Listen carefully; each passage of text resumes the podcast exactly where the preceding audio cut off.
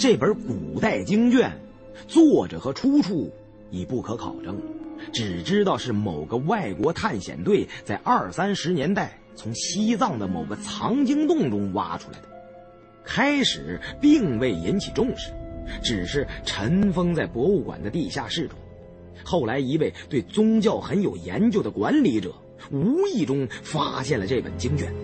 由于里面记载的内容十分离奇，始终难以理解。直到最近几年，随着资料的积累，才分析出这本经卷中很可能记载着一座九层妖塔的信息。这座妖楼是一个坟墓，里面封存着魔国所崇拜供奉的邪神水晶师。如果找到他，那绝对是考古界的超重大发现。西藏远古时代那神话般不可思议的历史也将由此得以破解。经过他们反复的考证。这本古经卷极有可能是魔国的彝族所著，其可信度应该是很高的。但当时唯一的遗憾就是，虽然有魔国疆域的地图，但是这些山川河流都是用野兽或者神灵来标注的，与人们常识中的地图区别太大，而且年代久远，很多山脉水系的名称和象征意义到今天都已发生了变化。这就更加难以确认了。轮回庙中的大幅壁画，就是解读古代密宗风水的钥匙，因为画中的方位极为精确，每一种不同的色彩、神兽或者天神，都指向对应的地理位置。有了这个方向的坐标，再用古今地图相对照，即便不能像分金定穴那样精准。却也算有了个大致的区域，强似大海捞针呢。中原流传下来的风水学，认为天下龙脉之祖为昆仑，这和藏地密宗风水就有了很大区别。但归根结底，本质还是差不多。密宗风水中形容昆仑山为凤凰之地。其余的两大山脉分别为孔雀之地、大鹏鸟之地。魔国最重要的一座九层妖楼就在凤凰神宫。经卷中形容道：“凤凰之宫是一片山峦，由天界的金、银、水晶、琉璃四种宝石堆积而成。山腰分有四座雪山。”分别代表了魔国的四位守护神。铁棒喇嘛说：“如果昆仑山被形容为凤凰，那一定是符合世界至敌宝珠大王的五勋长诗。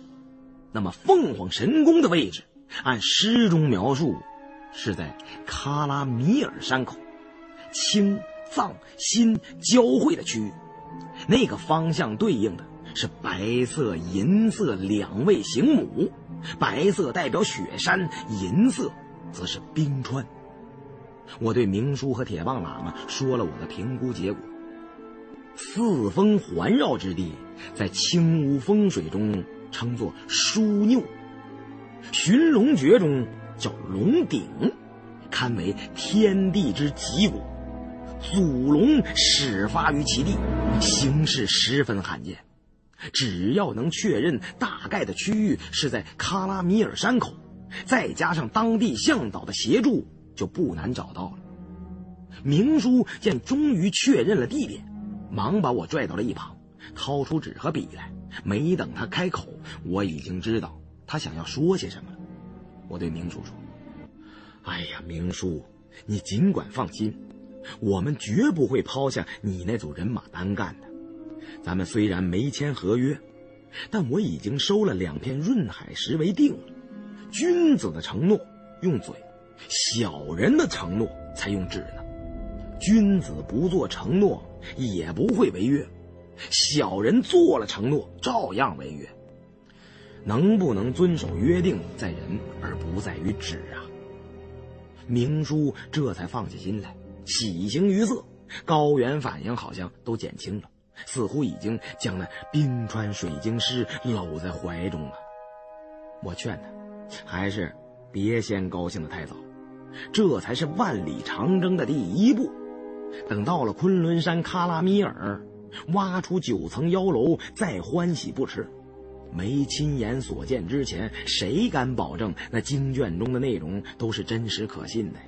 也许那就是古代某人吃饱了撑的攒着玩的。山瑞阳又拍了一些照片，作为将来的参考资料。这次来寻密宗的风水坐标，比我们预想的要顺利许多。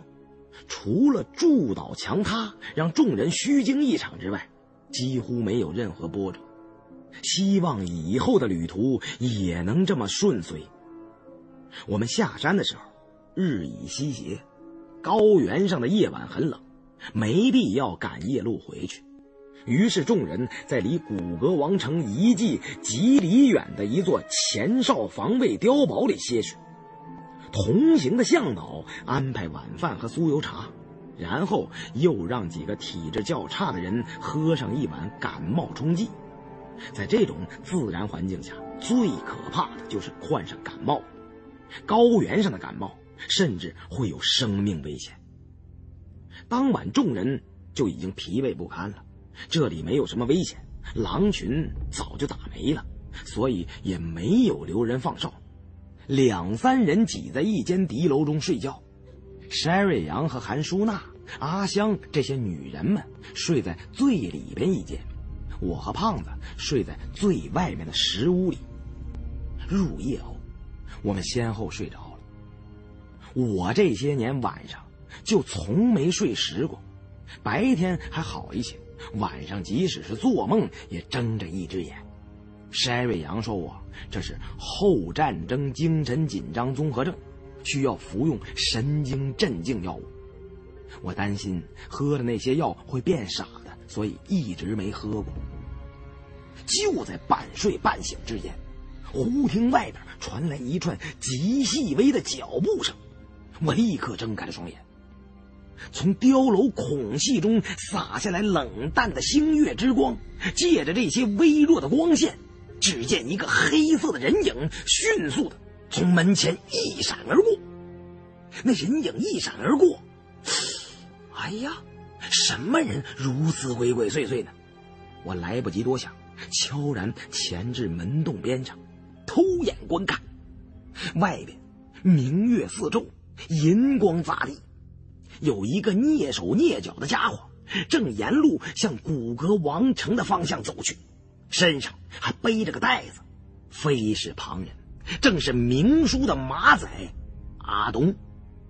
我早就看出来，阿东不是什么好人，油头粉面，贼眉鼠眼。这大半夜的潜回古阁遗迹，不用问也知道，肯定是盯上了那尊银眼佛像。阿东的老板明叔是大贼，那点小东西是看不上眼的，应该不是明叔派他去的。白天人多眼杂，不方便下手，这才后到夜里行动。他这如意算盘打得不错呀。不过天底下哪有这么便宜的事儿？既然叫我撞见了，该找你这孙子倒霉呀！想到这儿，我立刻回去，捂住胖子的嘴，把他推醒。胖子正睡得鼾声如雷呢，口鼻被堵，也不由得他不醒。我见胖子睁眼，立刻对他做了个噤声的手势。胖子花了十秒钟的时间，头脑终于从睡眠状态中清醒过来。低声问我怎么回事，我带着他悄悄地从屋里出去，一边盯着前边阿东的踪影，一边把经过对胖子说了一遍。胖子闻言大怒：“我操！那佛像胖爷我都没好意思拿，这孙子竟敢捷足先登，太他妈缺少社会公德了吧！胡司令，你说怎么办？咱俩是不是得教育教育他？”怎么收拾这孙子？是弃尸荒野，还是大卸八块喂秃鹫啊？我一脸坏笑的对胖子说：“这两年，咱们都没机会再搞恶作剧了。今天正好拿这臭贼看脸，咱俩先吓唬吓唬他，然后伸手向下一挥，我的意思是给他打晕了，扔到山上，让这小子明天自己狼狈不堪的逃回来。但是胖子以为我的意思是把他宰了，伸手就在身上找伞兵刀，但是出来的匆忙，除了一只随身的手电筒之外，什么都没带。胖子说：“没刀也不要紧，我拿屁股都能把他活活作死。不过，咱们事先得给他办办学习班。”说完，也是嘿嘿嘿的一脸坏笑。我越想越觉得吓唬阿东有意思，心中止不住一阵狂喜，但嘱咐胖子，还是悠着点，让他吸取点教训就完了，弄出人命就不好了。另外，此事你知我知。绝对不能向别人透露，连筛瑞阳也不能告诉。胖子连连点头。哎呀，自然不能告诉他，要不然美国顾问团可又要说咱们不务正业了。不过，咱们出动之前，得先容我方便方便。我说，没时间了，等路上找机会再尿吧。再不快点跟上，这孙子就跑没影了。我们来了兴致。借着天空上大的吓人的月亮，在后边悄悄跟着阿东。由于怕被他发现，也没敢跟得太紧。一路跟进，就来到了骨骼遗迹的那座山丘之下。阿东的体力不行，白天往返奔波，还得给明叔背着氧气瓶，已经疲惫不堪。晚上偷偷摸摸的，一路没停，加上心理压力不小。到了山下，便已喘不过气来，于是他坐到一道土墙下休息。看他那意思，打算倒过这口气儿，就直奔轮回庙去偷银眼佛像。我心想，这孙子不知要歇到猴年马月才能缓过来，还不如我们绕到前边埋伏起来。于是便和胖子打了个手势，从废墟的侧面绕到了阿东的前头。走了一半，我们俩就后悔了。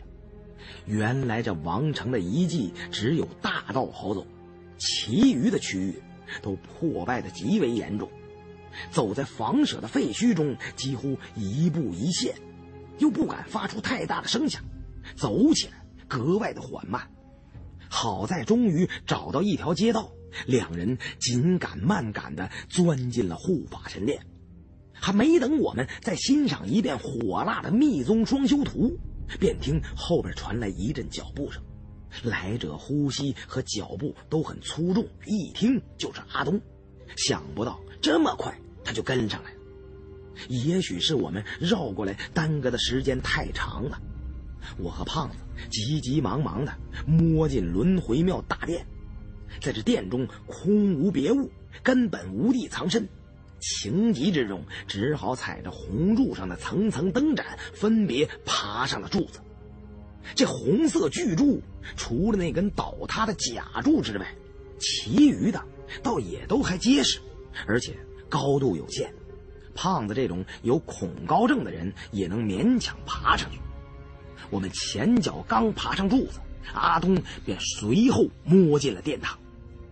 明亮胜雪的月光。从殿顶的几处大破洞里照下来，整个殿堂都一片雪亮，看得清清楚楚。我对胖子做了个沉住气的手势，二人忍住了性子，先看看阿东怎么折腾，等他忙碌一场即将搬动佛像之时，再出手吓唬他才有意思。大殿里非常安静，只听见阿东在下边呼呼喘气。胸口起伏的很厉害，看样子是累得不轻啊。他又歇息了片刻，这才动手搬开石头，打开了原本被我们封堵的破墙。一边干活还一边唱歌给自己壮胆。我和胖子在柱子上强忍住笑，觉得肚肠子都快笑断了。不过看那阿东的身手也颇为灵活。搬动砖石都无声无息，这大殿中没有外人，他应该没必要这么小心。搬东西连点声音也不敢发出来，除非这是他的职业习惯。我估计呀，他是个拆墙的佛爷。北京管小偷就叫佛爷。原来他干这个还是行家里手，而且贼不走空啊！大老远的杀了个回马枪，就为了一尊银眼佛像。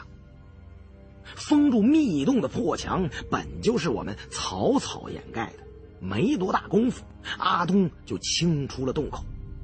这时，月光的角度刚好直射进去，连手电筒都不用开，那里面甚至比白天看的还要清楚。阿东先在洞口对着佛像恭恭敬敬地磕了几个头，口中念念有词。无非就是他们小偷的那套说辞，什么家有老母幼儿啊，身单力薄无力抚养，然后才迫不得已做此勾当，请佛爷慈悲为本，善念为怀，不要为难命苦之人等等。胖子再也忍不住了，哈的一声笑了出来，赶紧用手捂住自己的嘴。我心中大骂：这个笨蛋，怎么就不能多忍一会儿呢？现在被他发现了，顶多咱们抽他俩嘴巴，又有什么意思呢？我们俩躲在柱子上，角度和阿东相反，在他的位置看不到我们，但还是清清楚楚的听见有人突然笑了一声。这古城本就是居民被屠灭后的遗迹，中夜时分，清冷的月光下，轮回庙的殿堂内。发出了一声笑声，那阿东如何能不害怕呀？直吓得他差点没瘫在地上。我见阿东并未识破，暗自庆幸，手中所抱的柱身有很多由于干燥爆开的木片，随手从红柱上抠下一小块坚硬的木片，从柱后向墙角投了出去，发出一声惊响。随即屏住呼吸，紧紧贴在柱后，不敢稍动。阿东的注意力果然被从柱子附近引开，但他胆色确实不济，硬是不敢过去看看是什么东西发出的响声，只是战战兢兢的蹲在原地，自言自语道：“一定是是小老鼠，没有什么可怕的，没没没有什么可怕的。”阿东唠唠叨叨的，不敢动地，使得我和胖子也不敢轻易从柱后窥探他。这时，月光正明，从柱子后边一探出头去，就会暴露无遗。我偏过头，看了看攀在旁边柱子上的胖子，月光下，他正冲我呲牙咧嘴的。我知道他的意思，是实在憋不住尿了。赶紧吓唬吓唬阿东就得了，再憋下去非尿在裤子里不可。我对胖子摇了摇手，让他再坚持几分钟。但这么耗下去确实没意思。忽听殿中一阵铁链摩擦的声音，只好冒着被发现的危险从柱后窥探。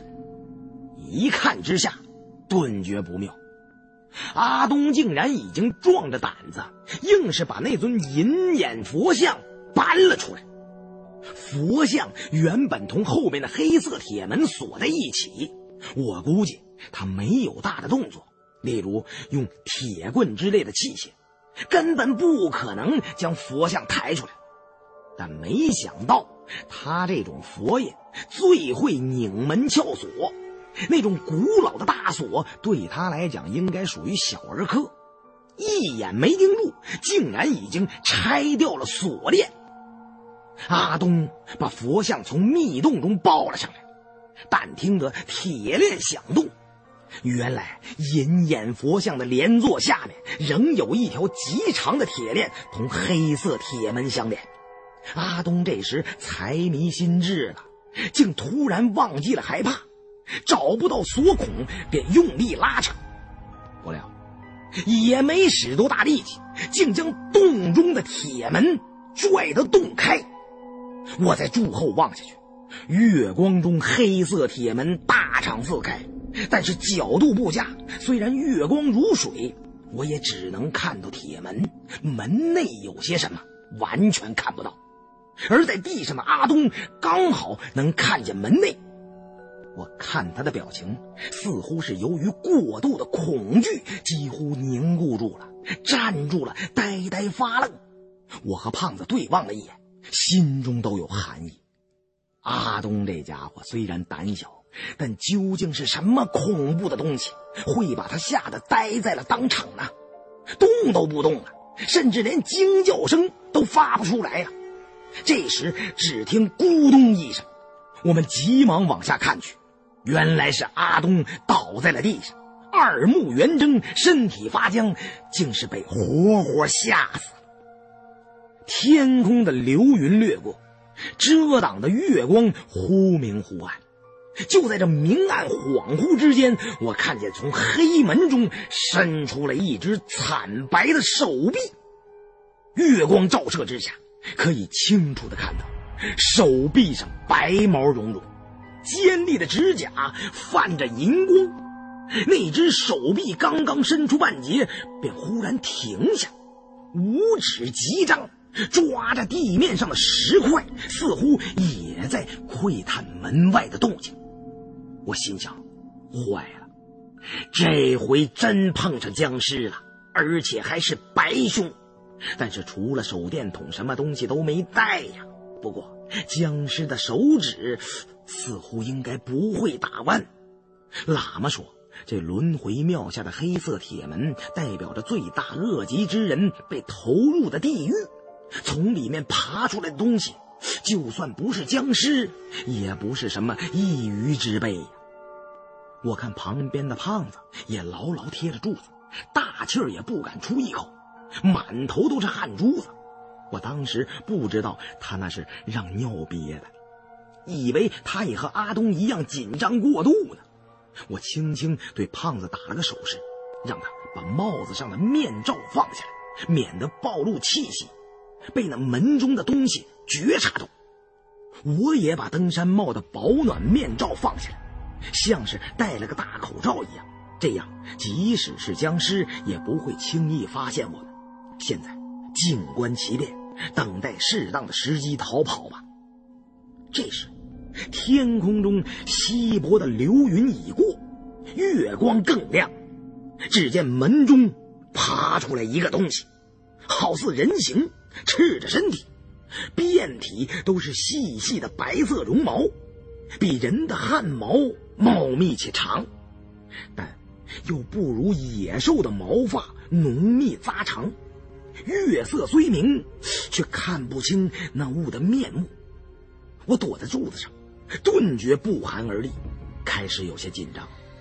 但我随即发现，从铁门中爬出来的这个东西，应该不是僵尸。只见他目光闪烁，炯若彻电。虽然没见过僵尸，但口耳相传，僵尸的眼睛是个摆设，根本看不到东西。而这东西的双眼在黑夜中闪烁如电，它究竟是个什么东西呢？我怕被他发现，所以不敢再轻易窥视，缩身于柱后，静听庙堂中的动静，把耳朵贴在了柱身上，只听地上一阵细碎的脚步声，那个似人似僵尸又似动物的家伙。好像正围着阿东的尸体打转徘徊呢。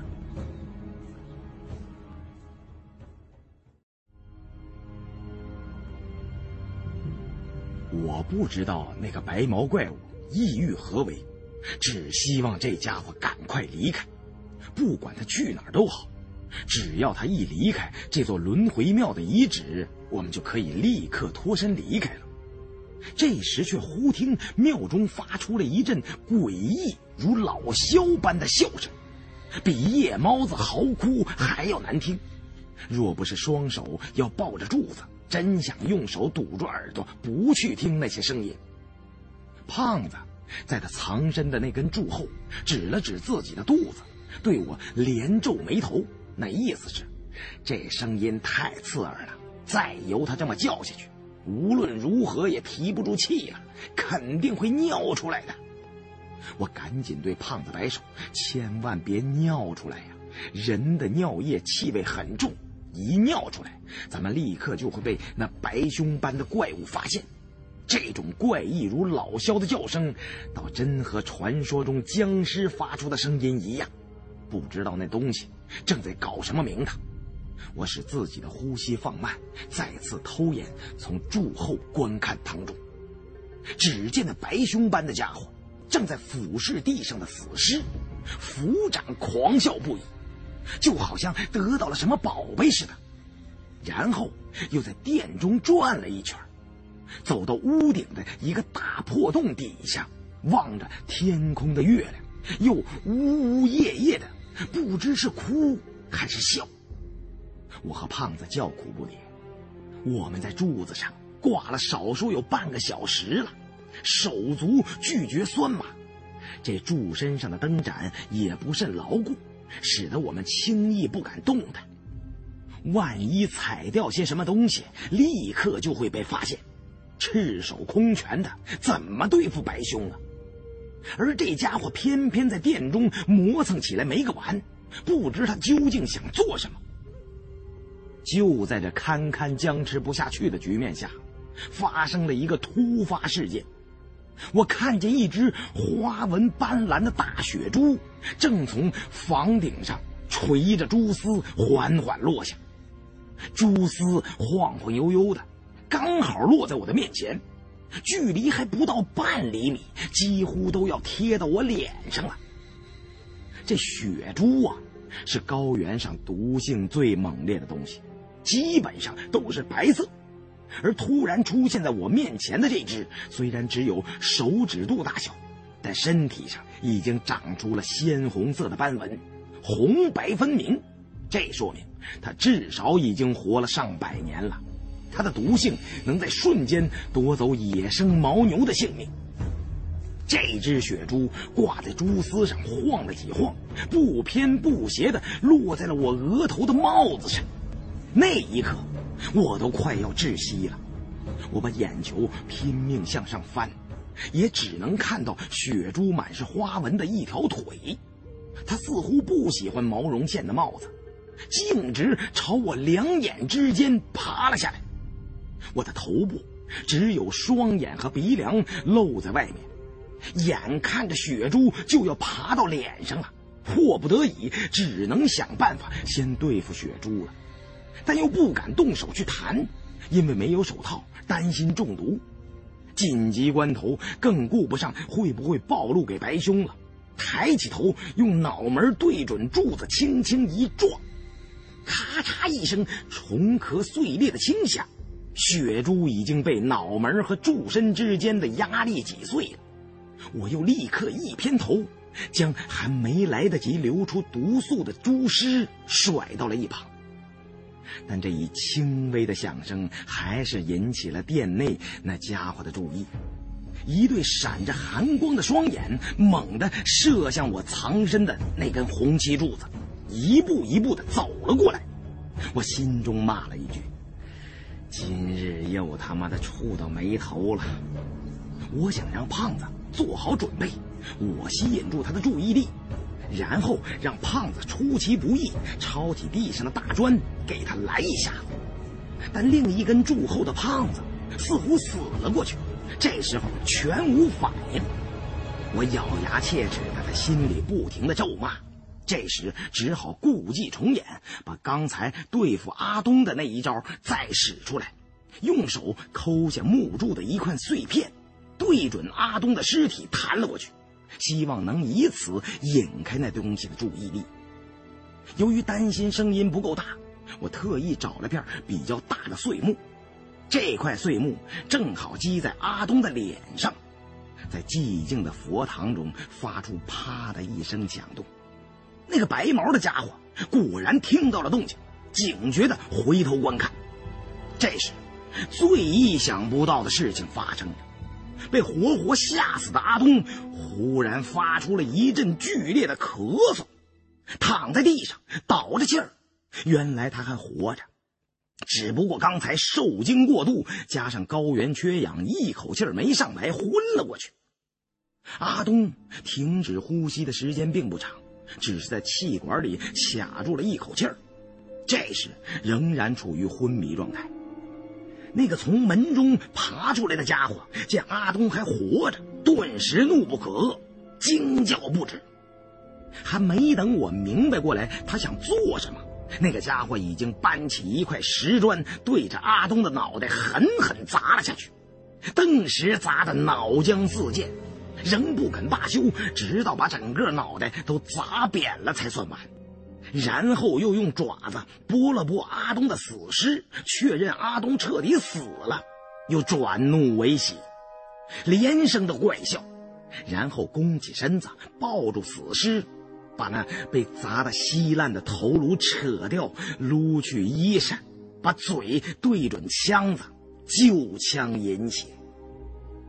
我在柱后看得遍体发麻呀，这景象实在是太惨了，特别是在死一般寂静的古城遗迹中，听着那齿牙绝骨、喳喳之声响个不停。我以前见过猫捉到老鼠后啃食的样子，与眼前的情形如出一辙。天作孽犹可恕，人作孽不可活。这阿东贪图那尊银眼佛像，若不由此，也不会打开那道黑色的铁门。虽然是他自作自受，却仍然让人觉得这报应来得太快太惨了。我忽然想到，在轮回庙前边一进的护法神殿通道中，那一幕幕描述地狱酷刑的壁画。其中有画着在黑狱中一种猫头野兽，身体近似人形，有尾巴，正在啃噬罪人尸体的残酷场面。记得当时喇嘛说那是轮回宗的十罪八鲁，因为轮回宗已经在世间绝迹了，所以后世也无法判断。这十罪八辱是虚构出来的地狱恶鬼，还是一种现实中由宗教执法机构所驯养的、惩罚罪犯的野兽？描绘地狱中酷刑的壁画，与我所见的何其相似！很可能从这门中爬出来的，就是轮回宗所谓的十罪刑徒。我们躲在柱子上，根本不是办法。手脚渐渐麻木了，估计用不了多久就会坚持不住掉下去。但一时没有对策，只好暂且拖得一刻算一刻了。我正想打手势招呼胖子撤退，那背对着我们的十罪八鲁突然猛地扭过了头，狂嗅鼻子，似乎闻到了什么特殊的气味，顿时变得警觉起来。我赶紧缩身藏匿行迹，月光从庙堂顶上漏下，斜射在胖子身上。胖子额头上汗珠少了许多，对我不停的眨眼，似乎意有所指。我对他也眨了眨眼睛，我的意思是问他什么意思？刚才装哪门子死啊？胖子不敢发出声响，做了个很无奈的动作。耸了耸肩，低头看了看柱子下边。我顺着他的目光一看，红色的木柱上有很大一片水迹。我立刻心中骂道：“他妈的，你果然还是尿裤子了！”胖子的表情如释重负。我想，这事儿也怪不得他，憋了这么久，没把膀胱撑破就不错了。只见胖子对我挤挤眼睛，我们俩这套交流方式，外人都看不懂，只有我能明白。他是问我，既然被发现了，现在怎么办呢？我伸手指了指上头，示意胖子往红柱的高处爬，再爬上去一段，等我的信号，暴起发难。随后，我也变换自己在柱子后面的角度，十罪恶鬼已追踪着气味而至。我躲在柱后看得清楚，这家伙嘴上全是血迹斑斑，他的脸长得和猫头一样，甚至更接近豹子，体型略近人形，唯独不能直立行走。我暗中窥伺，觉得他十分像是藏地常见的麝鼠，但又不像普通麝鼠长得好似黑色小猫，不仅大得多，而且遍体皆白。内地传说，有些兽类活得久了便和人类一样毛发变白。但这时候不容我再多想了，那只白色恶鬼般的十岁巴鲁已经来到了胖子所在的红柱下面，仔细嗅着胖子留下的尿迹。由于胖子是隔着裤子尿的，所以他身上的味道更重。十岁巴鲁觉得上面气味更浓。便想抬头向上仰望，我心想，要是让这家伙抬头看见了上边的胖子，那我们出其不意偷袭的计划就要落空了。于是从柱后探出身子，冷不丁对十岁巴鲁喊了一声：“喂，没见过随地大小便的吗？”白毛茸茸的十岁巴鲁被突如其来的声音吓了一跳，噌的回过头来。两只眼睛在月光下如同两道电光，我心说：“你的眼睛够亮，看看有没有这东西亮。”抬手举起狼眼手电筒，强烈的光束直射十岁八鲁的双眼。狼眼不仅可以用来照明瞄准，它还有一个最大的特性。在近距离抵近正面照射，可以使肉眼在一瞬间产生爆盲。有些动物的眼睛对光源非常敏感，正因为如此，它们在黑夜里才能看清周围的环境。越是这样，被狼眼的光束在近距离照到，越是反应强烈。十嘴巴鲁被照了个正着，立刻丧失了视力。发出一阵阵老山魈般的怪声，这招可依而不可再呀！我见机不可失，便对柱子上的胖子喊道：“还等什么你？快点肉体轰炸！”胖子听我发出信号，从上面闭着眼睛往下就蹦，结结实实的砸在十岁巴鲁的身上。要是普通人挨上这么一下，就得让胖子砸的从嘴里往外吐肠子，但是这野兽般的十嘴八鲁却毫不在乎，挣扎着就想要爬起来。胖子叫道：“胡司令，这招不灵了，这家伙真他妈结实！”话音未落，已经被甩了下来。胖子就地滚了两滚，躲开了十嘴八鲁盲目扑击的利爪。我们想趁他双眼暂时失去视力的机会夺路逃跑，但是位置不好，通往护法神殿的出口被他堵住了。如果想出古格王城，只有从这一条路下山。轮回庙的另一个出口是片被风雨蚕食的断壁，高有十几米，匆忙之中绝对下不去。如果继续攻击，奈何又没有武器。我们倒不在乎像狼牙山五壮士那样用石块进行战斗，但只怕那样解决不掉他。等到他眼睛恢复过来，反倒失了先机了。我往四周扫了几眼，心中已有了计较，对胖子一招手，指了指密洞中黑色的铁门，关上那道铁门，先将他挡在外边吧。二人不敢发出半点声音，轻手轻脚的往密洞方向蹭过去。但是我们忽略了一点：十岁的恶鬼虽然双眼被狼眼的强光晃得不清，但这家伙的嗅觉仍然灵敏。胖子身上的尿骚味儿，简直就成了我们的定位器了。十岁巴鲁这时已经从刚才暴盲的惊慌中恢复过来。他似乎见着活人就暴怒如雷，冲着胖子就过来了。我和胖子见状不妙，撒开腿就跑，但是身体遮住了月光，面前漆黑一片。我被那道残墙绊了一个跟头，伸手在地上一撑，刚想要爬起来继续跑，却觉得右手下有个毛茸茸的东西，随手抓起来一看，原来是只黑色的麝鼠。胖子冒冒失失的跟在我身后，我摔倒在地，也把他绊了一个踉跄。我揪住胖子的衣领，挣扎着从地上爬起来，只见身后是两道寒光闪烁，那十岁八鲁的眼睛已经恢复了。我抬手将那只小射鼠对准他扔了过去，被他伸手抓住，五指一攥，顿时将射鼠捏死，扔到嘴里就嚼了起来。我想，这不知是僵尸还是野兽的家伙，大概有个习惯，不吃活物，一定要弄死之后再吃。这王城遗迹中虽然看上去充满了死亡的寂静。但是其中隐藏着许多在夜晚或阴暗处活动的生物，包括麝鼠、血猪之类的。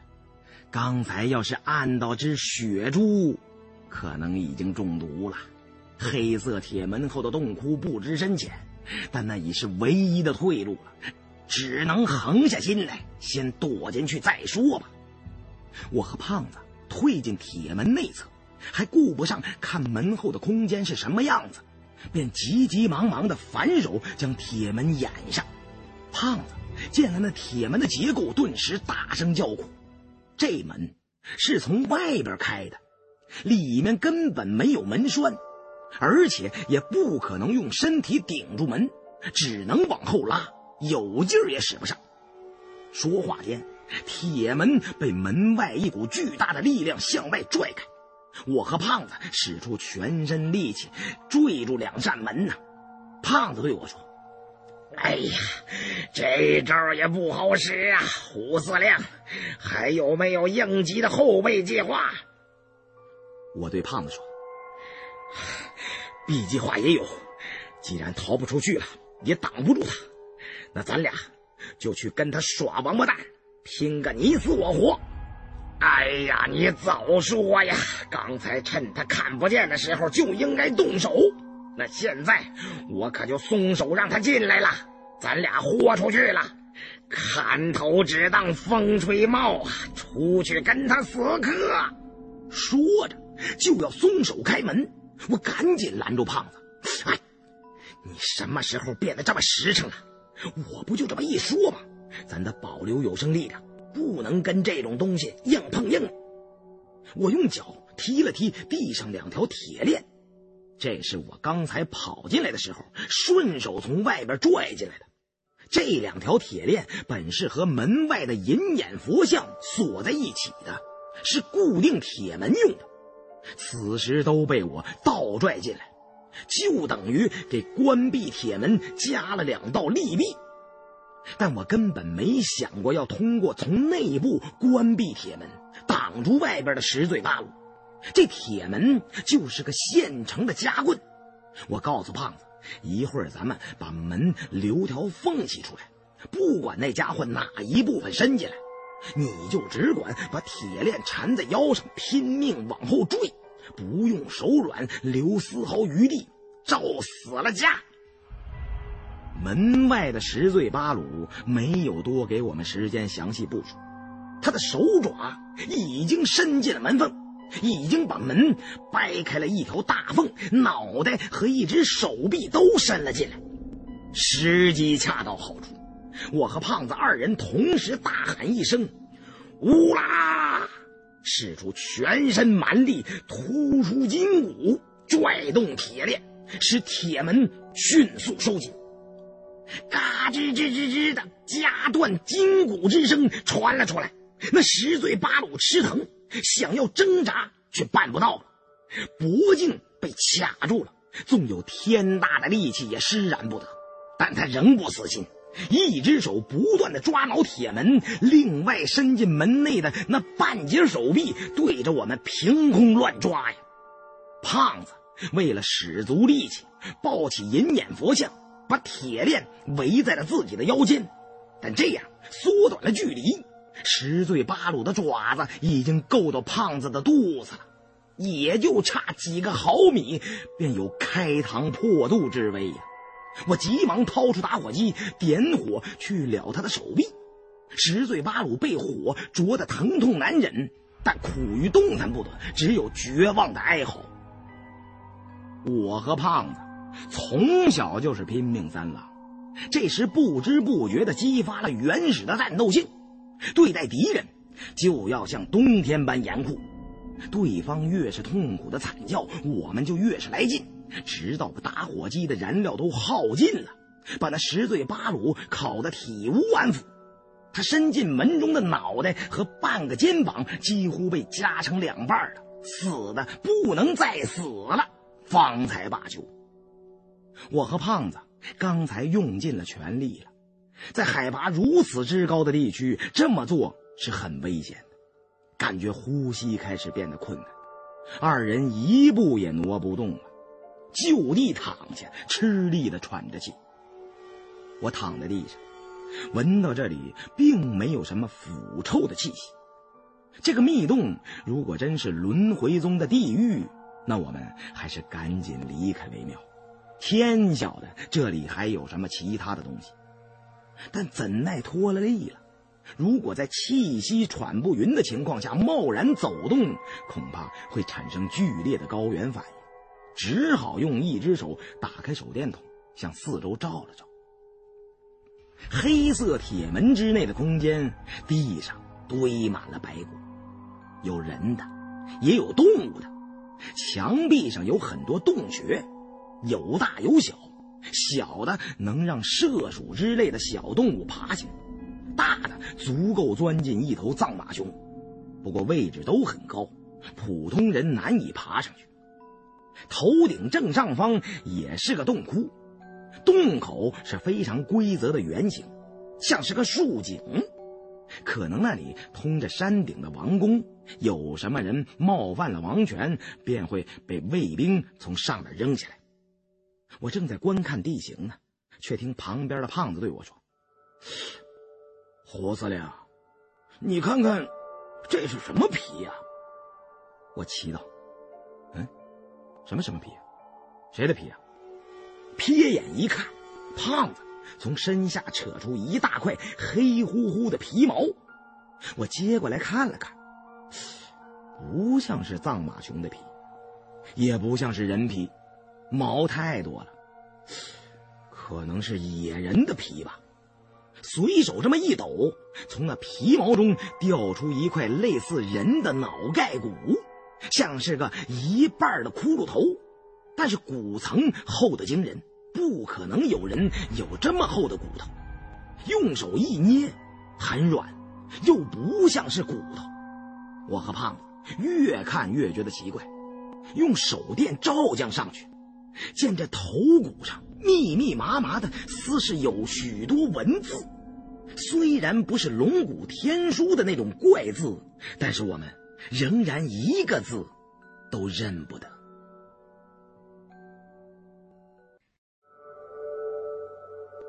那头骨的嘴远远大于正常人，我看了半晌，觉得这有可能是个面具。为什么要用这块野人的皮毛包住呢？扔在这铁门后的地狱里，我和胖子就琢磨不透了。看那皮毛有人为加工过的痕迹，也不知道是值不值钱。我喘了一会儿气。见角落里乱窜的小麝鼠越来越多，便不敢再多停留，迅速离开了这堆积累累白骨的地方。这铁门根本不是用来拦挡十罪八路的，而是为了防止从上面摔下来的罪犯没死会从门中跑出去。斜顶上的几个大洞才是供那十罪恶兽进出的。要是再爬进来两个，那就不好对付了。胖子用那野人的毛皮将奇怪的面具重新包裹上，夹在腋下，和我一前一后爬出了密洞。这时，外边明月在天，正是中夜时分。轮回庙的地面上血迹淋漓，都是阿东被啃剩下的残肢，实在是惨不忍睹。我和胖子一商量。甭管怎么说，都是一路来的，别让他暴尸于此。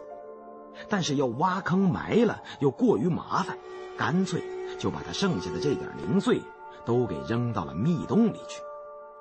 我们俩七手八脚的把阿东的残肢扔进黑色的铁门，然后把那尊银眼佛像也摆了回去。偷这种东西，一定遭报应。还是让他留在密室里吧。接着又将铁门重新关上，用残砖腐木挡了个严严实实，这才按原路返回。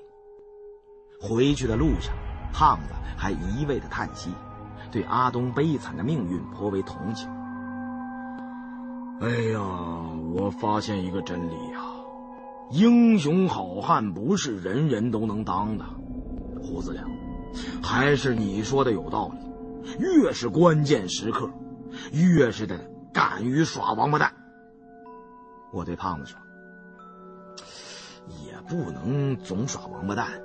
瞎子有句话说的挺好，人活世上，多有无妄之灾，江湖之险。”并非独有风波，面对各种各样不同性质的危险，咱们就要采取不同的对策。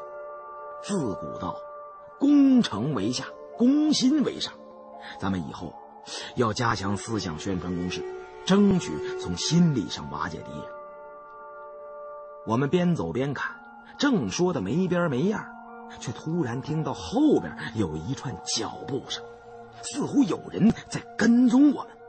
我们警觉起来，便立刻停下话头不说，回头向后看去。寂静的山峦土林，被月光照出的阴影，漆黑的落在大地上，轮廓像是面目狰狞的猛兽。荒凉的高原上，悲风怒号，起风了。也许刚才只是错觉。虽然没发现什么异常，但心中惴惴，总觉得不太对劲。于是我和胖子加快了步伐，匆匆赶回探险队宿营的那处堡垒。趁着无人觉察，我们钻回睡袋里蒙头大睡。第二天一早，明叔就问我们有没有看到阿东那个烂仔。我和胖子把头摇得像拨浪鼓，没看见。我说：“阿东可能是觉得搬氧气瓶太辛苦，受不了那份罪，提前开小差跑路了。”胖子装的更邪乎：“嗯，阿东，他不是在北京吗？怎么会在这里呢？明叔，你是不是老糊涂了？缺氧了吧？赶紧插管去。”明叔只好让彼得黄到周围去找找看。最后见无结果，便也不再过问了。反正就是个跟班的，他是死是活根本无关大局。当天向导告诉我们，今天走不了了。昨晚后半夜刮起了大半夜的风，看来今天一定有场大雨。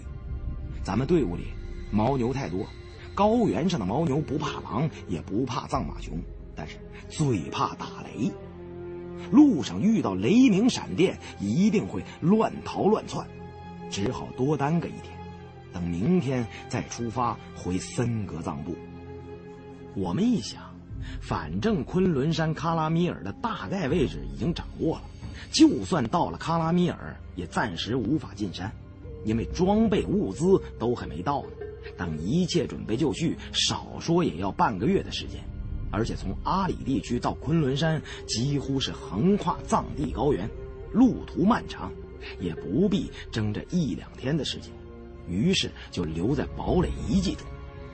果然不到中午，天空黑云渐厚，终于下起雨来了。众人在古堡中喝着酥油茶干等。由于下雨，气压更低，阿香觉得呼吸困难，一直都留在里屋睡觉。其余的人商量着下一步的行动计划，然后胖子给明叔等人讲起了他波澜壮阔的盗斗生涯，把那些人唬得一愣一愣的。我趁机把喇嘛和筛瑞阳叫到我睡觉的石屋里，把野人的皮毛还有那副纸糊的面具拿出来给他们二人看，昨晚所发生的事也简要的说了一遍。但跟他们说，阿东的死最好不要对明叔讲，免得引起误会。他可能会以为我和胖子谋财害命宰了阿东，别自己找麻烦。山瑞阳听后有点生气：“你们胆子也太大了，赤手空拳的就敢在深夜里去古城遗迹里搞恶作剧。亏你还当过几年中尉，却没半点稳重的样子。真出点什么意外怎么办呢？我对山瑞阳说：“哎呀，好汉不提当年勇，忆往昔峥嵘岁月稠啊！昨天晚上，包括之前的事儿，都已经成为了历史长河中小小的一朵浪花了。咱们就不要纠缠于那些已经成为客观存在的过去了。你看看，你看看这面具上的字，能认识出来吗？”这是轮回庙中唯一有文字的东西。轮回宗和魔国信仰有很多相似之处，说不定这其中会有些有价值的情报。山瑞阳无可奈何地说：“哎呀，你口才太好了，你不应该当大兵啊，你应该去当律师，或者做个什么政治家。”说完，接过那副面具看了看，祈祷。这是，这是用葡萄牙文写成的圣经啊！我除了擅长寻龙诀之外，还有个拿手的本领，就是别人如果问我一些我不想回答的问题，我就会假装听不见。于是我问 Sherry：“ 哎，你还懂葡萄牙语啊？我说这些字儿怎么写的像一串串葡萄呢？”我只能看懂一点儿，但圣经我看得很熟，这肯定是圣经，不会有错。加上喇嘛在旁协助，终于可以断定这面具是一种轮回宗魔鬼的形象。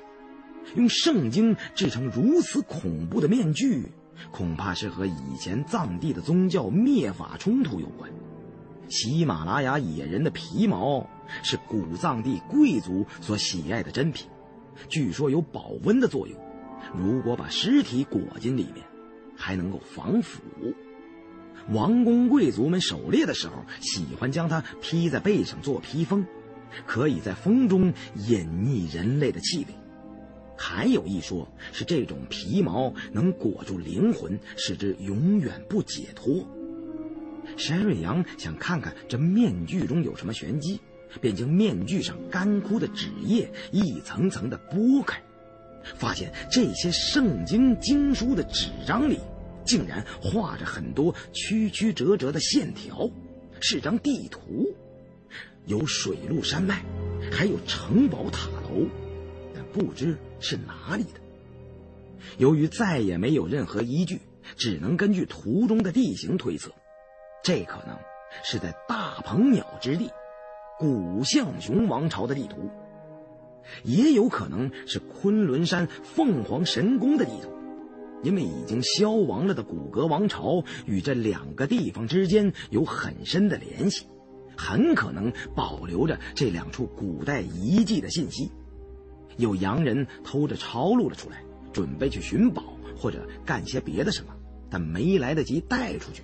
便遭到不测，人被扔进了地狱，为了十罪八路；而偷绘地图的圣经被做成了恶魔的脸面，用野人皮毛包裹了，一并投入了地狱。但其中的详情就非我们所能推断的了。总之，这张几乎面目全非的地图有一定的价值。山瑞阳忙着修复图纸，我就转身出去。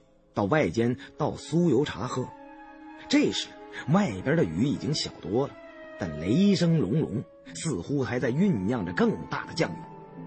天黑沉沉的，如同是在夜晚。看来天气明天能否转晴还不好说。外屋中的胖子坐在火堆旁，正砍得兴起。明叔彼得黄、韩淑娜，名字叫做吉祥的向导扎西。都张大了嘴，在旁边听得全神贯注。只听胖子口沫横飞的说：“胖爷，我把那口大棺材里的老粽子大卸了八块，脑袋埋在路边，胳膊大腿分别埋在东山西山，中间剩下一截身子，就一脚踹进了河里。”胖子对彼得黄说：“就你们那什么亲王，哎。”正赶上那老爷子来我们中国，满大街都是腰鼓队欢迎他的。外交部非让我去会会他，嗨，我可没工夫，闲乱呢，就避到乡下去了，找了间据说死过十七口人的凶宅，我这么一住。胖爷就这脾气，不信那套，什么凶宅阴宅，照住不误。到了晚上，就开始清点从老粽子那儿摸回来的冥器，咔咔咔，刚一清点，您猜怎么着？明叔摇头道。有没有搞错啊？你不告诉我们，怎么让我们猜啊？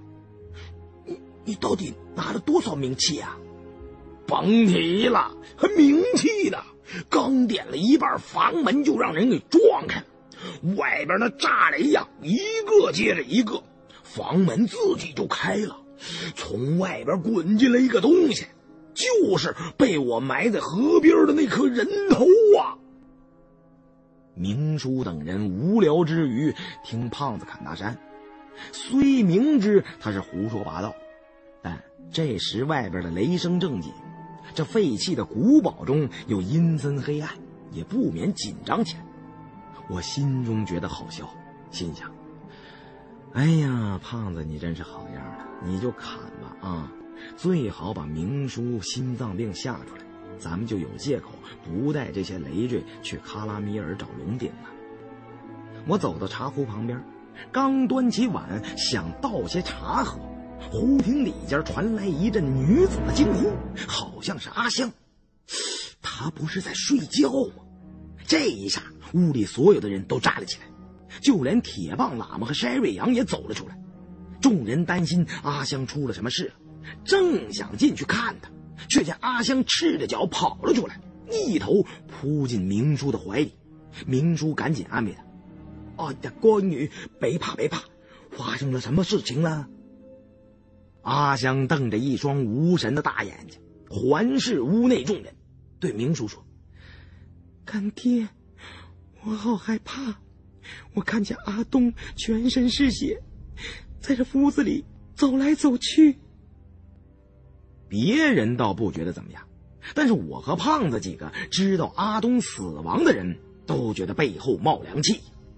这时，铁棒喇嘛走上前去说道：“他中阴身了，必须赶快做中阴度王，否则他还会害死咱们这里的活人的。”铁棒喇嘛说：“中阴身不是怨魂。”胜似怨魂，密宗中认为一个人死后，直到投胎轮回之前的这段时间，其状态就称为中阴。喇嘛问阿香：“现在能否看见中阴身在哪里？”阿香战战兢兢地抬起了手指，众人都下意识地退后了一步，却见他的手指直直地指向了铁棒喇嘛。铁棒喇嘛脸色突变，只叫的一声不好，随即向后仰面摔倒。我眼疾手快，急忙拖住他的后背。再看铁棒喇嘛，已经面如金纸，气若游丝了。我担心他有生命危险，赶紧探他的脉搏。一探之下，发现他的脉息也是时隐时现，似乎随时都有可能去往西天极乐世界。我根本不懂中阴身是什么，似乎又不像是被鬼魂附体，一时之间竟然不知该如何是好。站在我们对面的明叔说道：“阿东怎么会死掉呢？难道是你们谋杀了他？”说着，对他的手下彼得黄使了个眼色，示意让他保护自己。一旁的胖子会错了意，以为明叔让彼得黄动手，于是。拔出了伞兵刀，抢步上前，想把明叔放倒。彼得黄拔出匕首，好像一尊铁塔般挡在了明叔身前。古堡中一时剑拔弩张，紧张的气氛就像一个巨大的火药桶，稍微有点火星就会引爆。韩淑娜怕伤了她的干女儿，忙把阿香远远的拉开。眼看胖子和彼得黄二人就要白刀子进去，红刀子出来，我心想，动起手来，我们也不吃亏。对方一个糟老头子，两个女流之辈，就算彼得黄有两下子，充其量不过是个东南亚的游击队员。胖子收拾掉他不成问题，只是别搞出人命就好。山瑞阳以为我要劝解，但看我不动声色，似乎是想瞧瞧热闹，便用手推了我一把。我一愣之下，随即醒悟，不知为什么，始终都没拿明叔那一组人马当做自己人对待。但倘若真在这里闹僵起来，对双方都没有什么好处。我对众人说：“哎呀，诸位同志，大伙儿都冷静一点，这是一场误会。而且呢，我们这儿不是在贝鲁特，有什么事咱们都可以心平气和的商量。”我把阿东去王城遗迹偷银眼佛被我和胖子发现，以及他是如何惨死的事说了一遍。明叔赶紧就坡下驴。哎侯老弟说的有道理呀，有什么事情好商量吗？阿东那个烂仔就是贪图些蝇头小利，他早就该死了，不要为他伤了和气。顿了一顿，他又说：“现在当务之急是这位喇嘛大西完了，快把他的尸身烧了吧。”要不然，咱们都会跟着遭殃的。我看那部古经卷上有一部分就是讲的中阴真嘛。明叔告诉我们，阿东这个烂仔，你们都是不了解的。别看他经常做些偷偷摸摸、拧门撬锁的勾当，但他胆子比兔子还小。他变了鬼也不敢跟各位为难。但问题是，现在的中阴身一定是被什么东西冲撞了。因为经中描述的中阴那个过程是很恐怖的，会经历七七四十九天，在这个期间，会看到类似熊头人身白色的女神，手持人尸作棒，或端着一碗充满血液的脑盖碗，诸如此类。总之都是好精的。中阴身一旦散了，就变作什么垢，不烧掉它。还会害死别人的。然而明叔对此事也是一知半解。他虽然整天翻看那本《轮回宗古经》，但都是看一些有关冰川水晶师的内容，对于别的部分都是一带而过。而且经书中对中阴身的介绍并不甚详。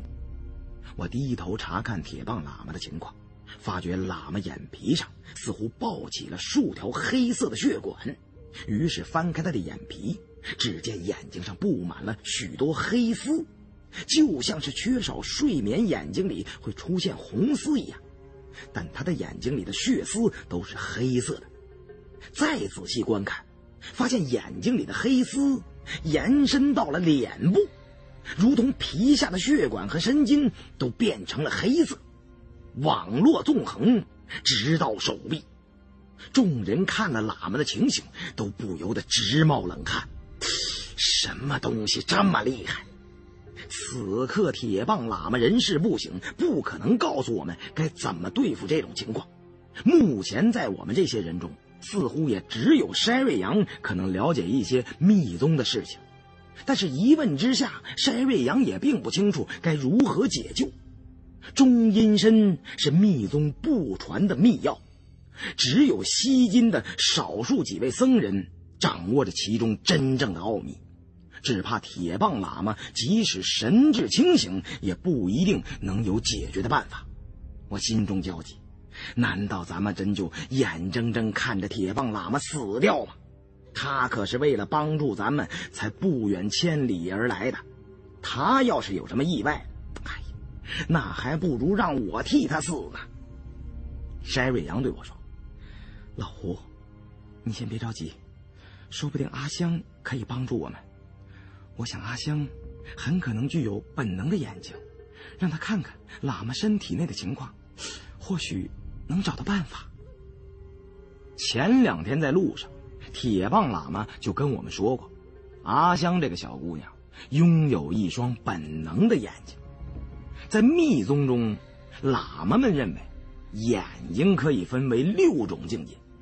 第一种是人类普通的眼睛，指视力正常的凡人；第二种眼睛就称作本目，本能的双眼，那是一种有着野生动物般敏锐直觉的眼睛。由于没有受到世俗的污染，比人类的视力范围要大许多。这种范围不是指视力的纵深度，而是能捕捉到一些正常人看不到的东西。其次是天目，能看到两界众生过去未来多生多世的情形。第四种称作法目，例如菩萨和阿罗汉的眼睛。可以明见数百劫前后之事。第五是圣眼，可以明见数百万劫前后之事。最高境界为佛眼，无边无际，可以明见彻始彻终的永恒。我经筛瑞阳这么一提醒，才想到，也许只有阿香是棵救命稻草了。当下便拿出我那副和蔼可亲的解放军叔叔的表情来，和颜悦色的请阿香帮忙看看铁棒喇嘛究竟是怎么了。阿香躲在明叔身后说：“我，我只能看到一个血淋淋的人影，看样子好像是阿东被一些黑色的东西缠在喇嘛师傅的身上，右手那里。”缠的最密集。阿香最多只能看到这些，而且看得久了就会头疼不止，再不敢多看了。我撇了撇嘴，这算什么呀？什么黑色的东西啊？等于什么都没说呀。但又不能强迫阿强，只好扭头找筛瑞阳商量对策。筛瑞阳撩开铁棒喇嘛的衣袖，看了看他的右手，对我说道。刚才在看喜马拉雅野人皮毛的时候，喇嘛大师的手指被皮毛中的一根硬刺扎到了。当时咱们都未曾留意，难道这根本不是中阴身作怪，而是那张皮毛有问题？山瑞阳撩开铁棒喇嘛的衣袖，看了看他的右手，对我说道。刚才在看喜马拉雅野人皮毛的时候，喇嘛大师的手指被皮毛中的一根硬刺扎到了。当时咱们都未曾留意。难道这根本不是中阴身作怪，而是那张皮毛有问题？我闻言觉得更是奇怪，蹲下身去看铁棒喇嘛的手指，中指果然破了一个小孔，但没有流血。急忙对胖子说：“快进屋，把皮毛拿出来烧掉。那张皮子有古怪。”胖子风风火火的跑进我们房间，一转身又跑了出来。没了！刚刚明明是在房间里，还能自己长腿跑了不成？只剩下几缕野人的黑毛了。众人相顾失色。我对山瑞阳说。哎呀可能咱们都走眼了，那根本不是喜马拉雅野人皮，而是一具发生尸变的僵尸的皮，说不定就是那个葡萄牙神父的。不过既然是黑熊的皮毛，咱们可能还有一线机会能救活喇嘛。自古以来，摸金校尉们面临的首要课题便是怎么对付僵尸和尸毒。不过我们还从没有遇到过僵尸。但在离开北京之前，我和大金牙同算命的陈瞎子在包子铺中一番彻谈。瞎子说了许多我罕见罕闻的事情，例如黑驴蹄子有若干种用途。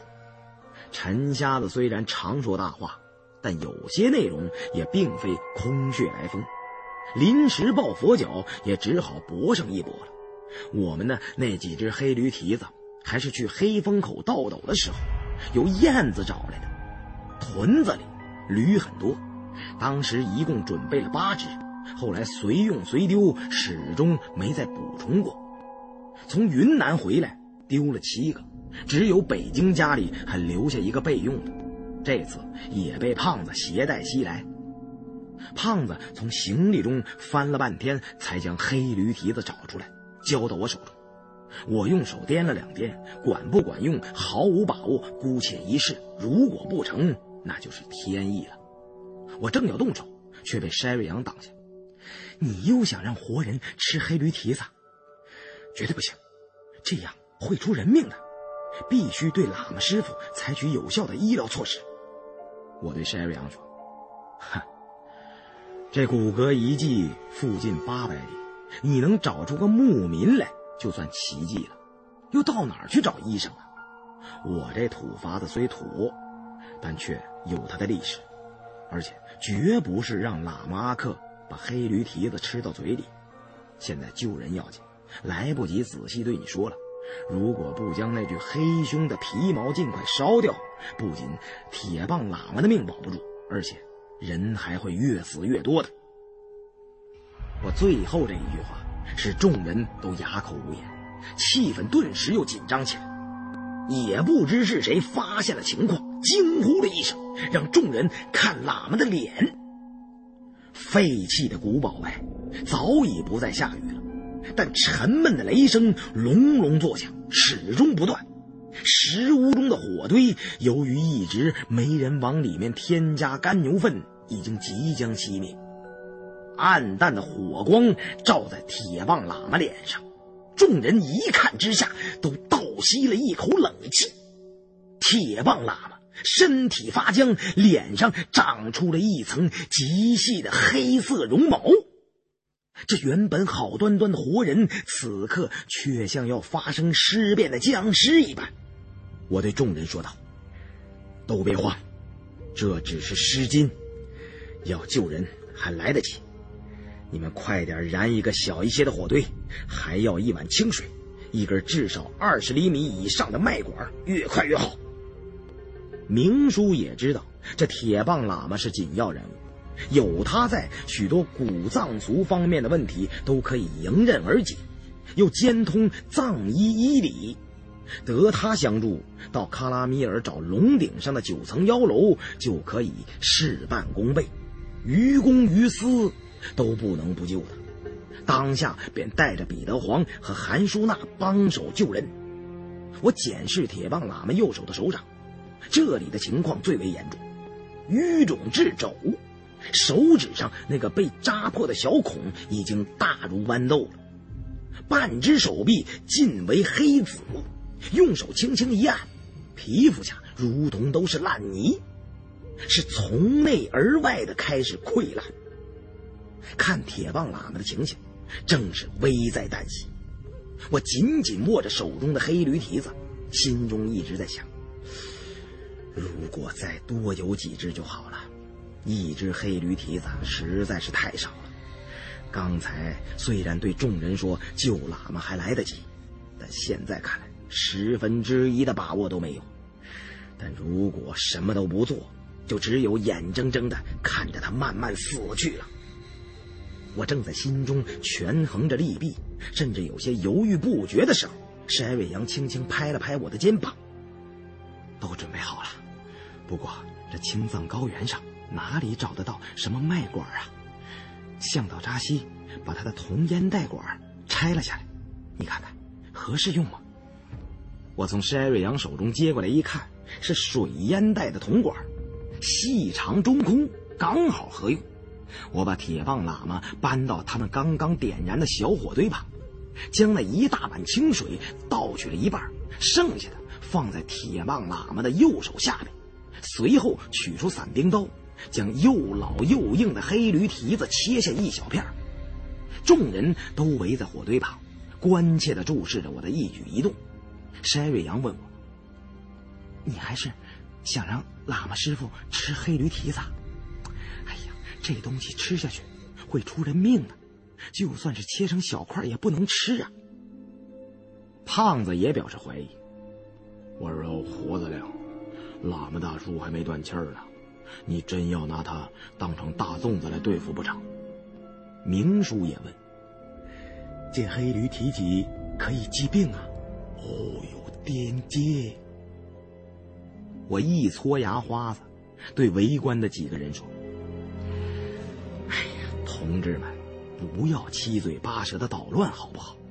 这世上一物克一物，这是造化之理使然。铁棒喇嘛当然不是僵尸，但他现在的状况似乎是被湿气所缠，只有用黑驴蹄子烧成浓烟，向窗口熏了，才会有效。你们倘若有别的办法，就赶紧说出来。”要是没有，就别耽误我救人。山瑞阳和胖子明叔等人觉得莫名其妙，异口同声的祈祷：“用烟熏。”我不再同他们争论，先从火堆中拨出一小块烧得正旺的干牛粪，再把一小片黑驴蹄子与之放在一起烘烧。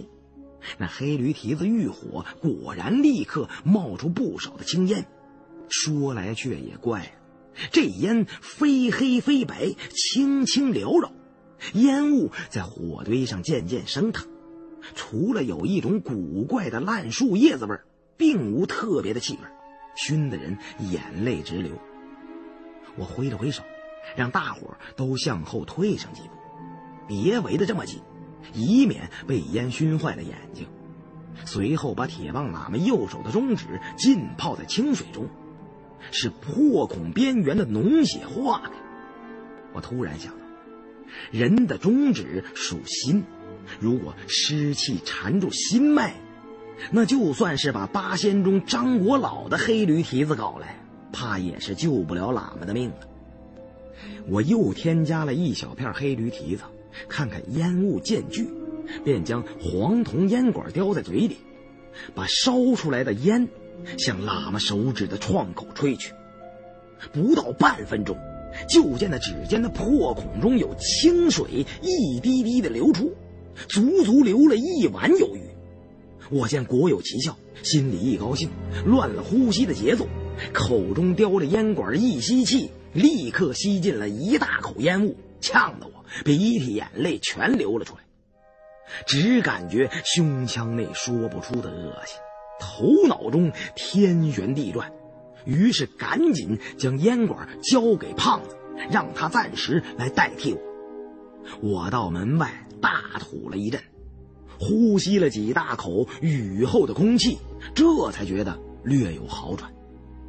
等我回到古老的碉堡中，铁棒喇嘛的指尖已经不再有清水流出，创口似乎被什么东西从里面堵住了。打起手电筒照了照，里面似乎有一团黑色的物体。山瑞阳急忙找出一只小镊子，消了消毒，夹住创口内黑色的物体，轻轻往外拔了出来。一看之下，竟然是一团团黑色的毛发，都卷束打结，不知是怎么进去的。再用黑驴蹄子烧烟熏烤，便再次流出清水。隔了一会儿。便又从中取出乱糟糟的一团毛发，我见每取出一些黑色毛发，喇嘛脸上的黑色绒毛似乎就减轻一些。谢天谢地呀！看来终于是有救了。只要赶在剩下的半只黑驴蹄子用完之前，将那些僵尸的黑毛全部清除，便可确保无虞。喇嘛的命保住了。我悬着的心也终于放松了下来，点上支烟，边抽烟边坐在地上看着山瑞阳等人为铁棒喇嘛施救。这时，明叔凑过来问我，他想了解一下，那黑驴蹄子为什么对付僵尸有奇效呢？不久之后，探险队进入昆仑山喀拉米尔，应该充足的准备一大批带上，以备不时之需。回香港之后，也要在家里放上一百多个。我对黑驴蹄子的了解，最早得自祖父口中的故事。那时候，我爷爷经常讲那种故事，比如一个小伙子贪赶夜路，半道住在一间破旧而没有人烟的古庙里，晚上正睡到一半，就从外边天上飞下来一只僵尸，那种东西叫做飞僵。僵尸抱着一个大姑娘，可能是从别的地方抓来的。到了庙里就想吃大姑娘的肉，喝大姑娘的血。这小伙子见义勇为，把黑驴蹄子塞进了僵尸嘴里，僵尸就完蛋了。小伙子和大姑娘两人一见钟情，然后就该干嘛干嘛去了。等后来我年纪稍大，对这种弱智的故事已经不感兴趣了。那时候，我祖父就会给我讲一些真实的经历，或者民间传说，但他对黑驴蹄子的来历所知也不甚详，只知道是一种职业盗墓贼摸金校尉专用的东西，可以对付古墓荒冢里的僵尸。僵尸这类东西由来已久，传说很多。它之所以会扑活人，全在于尸身上长出的细毛。按筛瑞阳的观点来讲，那可能是一种尸菌受到生物电的刺激而产生的加剧变化。但是否如此，咱们也无从得知。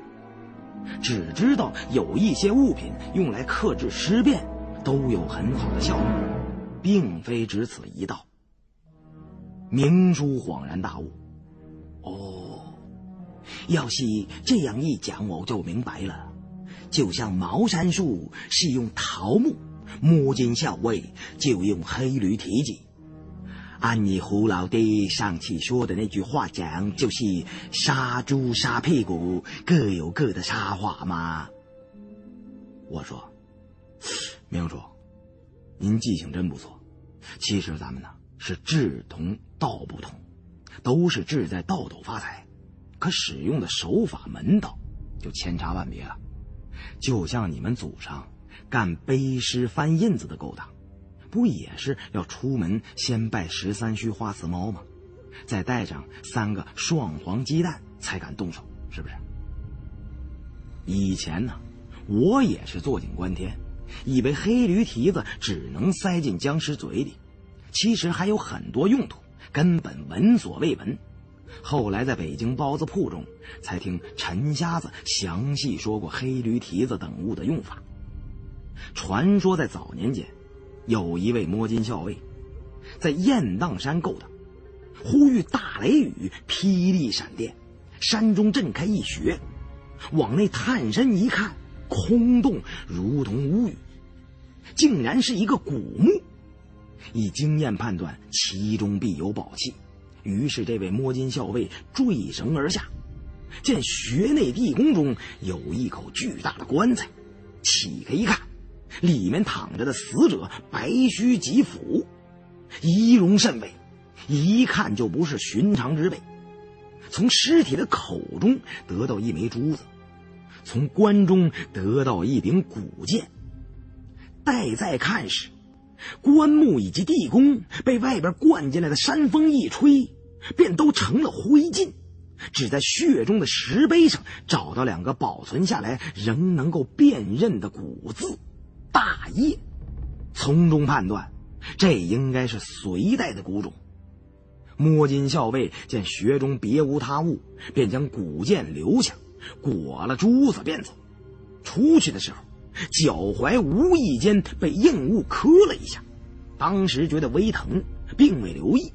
但返家后用温水洗脚，见擦伤处生出一个小水泡，遂觉奇痒奇疼，整个一条腿都开始逐渐变黑溃烂。刚好有一位老友来访，这位老友是位医师，有许多家传秘方。一看摸金校尉脚上的伤口，就知道是被失踪扎住了，急命人去找黑驴屎，只要那种干枯发白的。但遍寻不到，正急得团团乱转。这时发现了摸金校尉家里保存的黑驴蹄子，古方所在，此物对鬼气恶物也有同效，便烧烟熏了。从伤口处取出许多白色、好像胡须的毛发，此后这个秘方才开始被摸金校尉所用。我对明叔讲的这些，主要是想让自己的精力稍微分散一下，因为铁棒喇嘛命悬一线，使我心理压力很大。如果黑驴蹄子不够用怎么办？这种悲观的念头根本想都不敢再去想。这时，山瑞阳似乎发现铁棒喇嘛有什么地方不对，急忙回头招呼我：“老胡，你快来看，这是什么？”我的心猛然一沉，赶紧把烟头掐灭，过去观看。黑驴蹄子刚好用尽了，山瑞阳正从喇嘛指尖拔出一根黑色的肉钉，不知为何物。铁棒喇嘛的皮肤虽然已经恢复正常，但面色越来越青。一探他的呼吸虽然微弱，却还平稳，但能否保住性命尚难定论。我从地上捡起肉钉看了看。后边还缀着个极细小的黑色肉块，这大概就是刺破喇嘛手指的那根硬刺吧。此非善物，留之不想，便随手扔进火堆中烧了。那些恶臭冲天的黑色毛发也一根不留，全部彻底烧毁。最后又把阿香叫过来，看铁棒喇嘛身上确实没有什么异常了，这才放心了。当天晚上，我一夜都没合眼。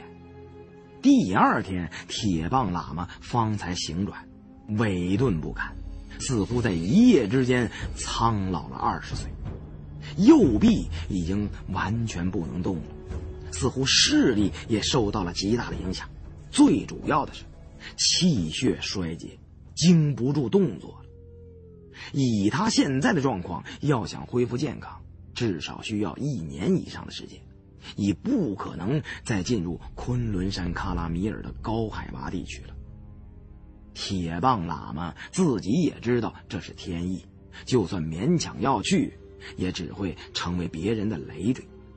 但喇嘛最担心的就是现在再找一位天授的唱诗者太难了。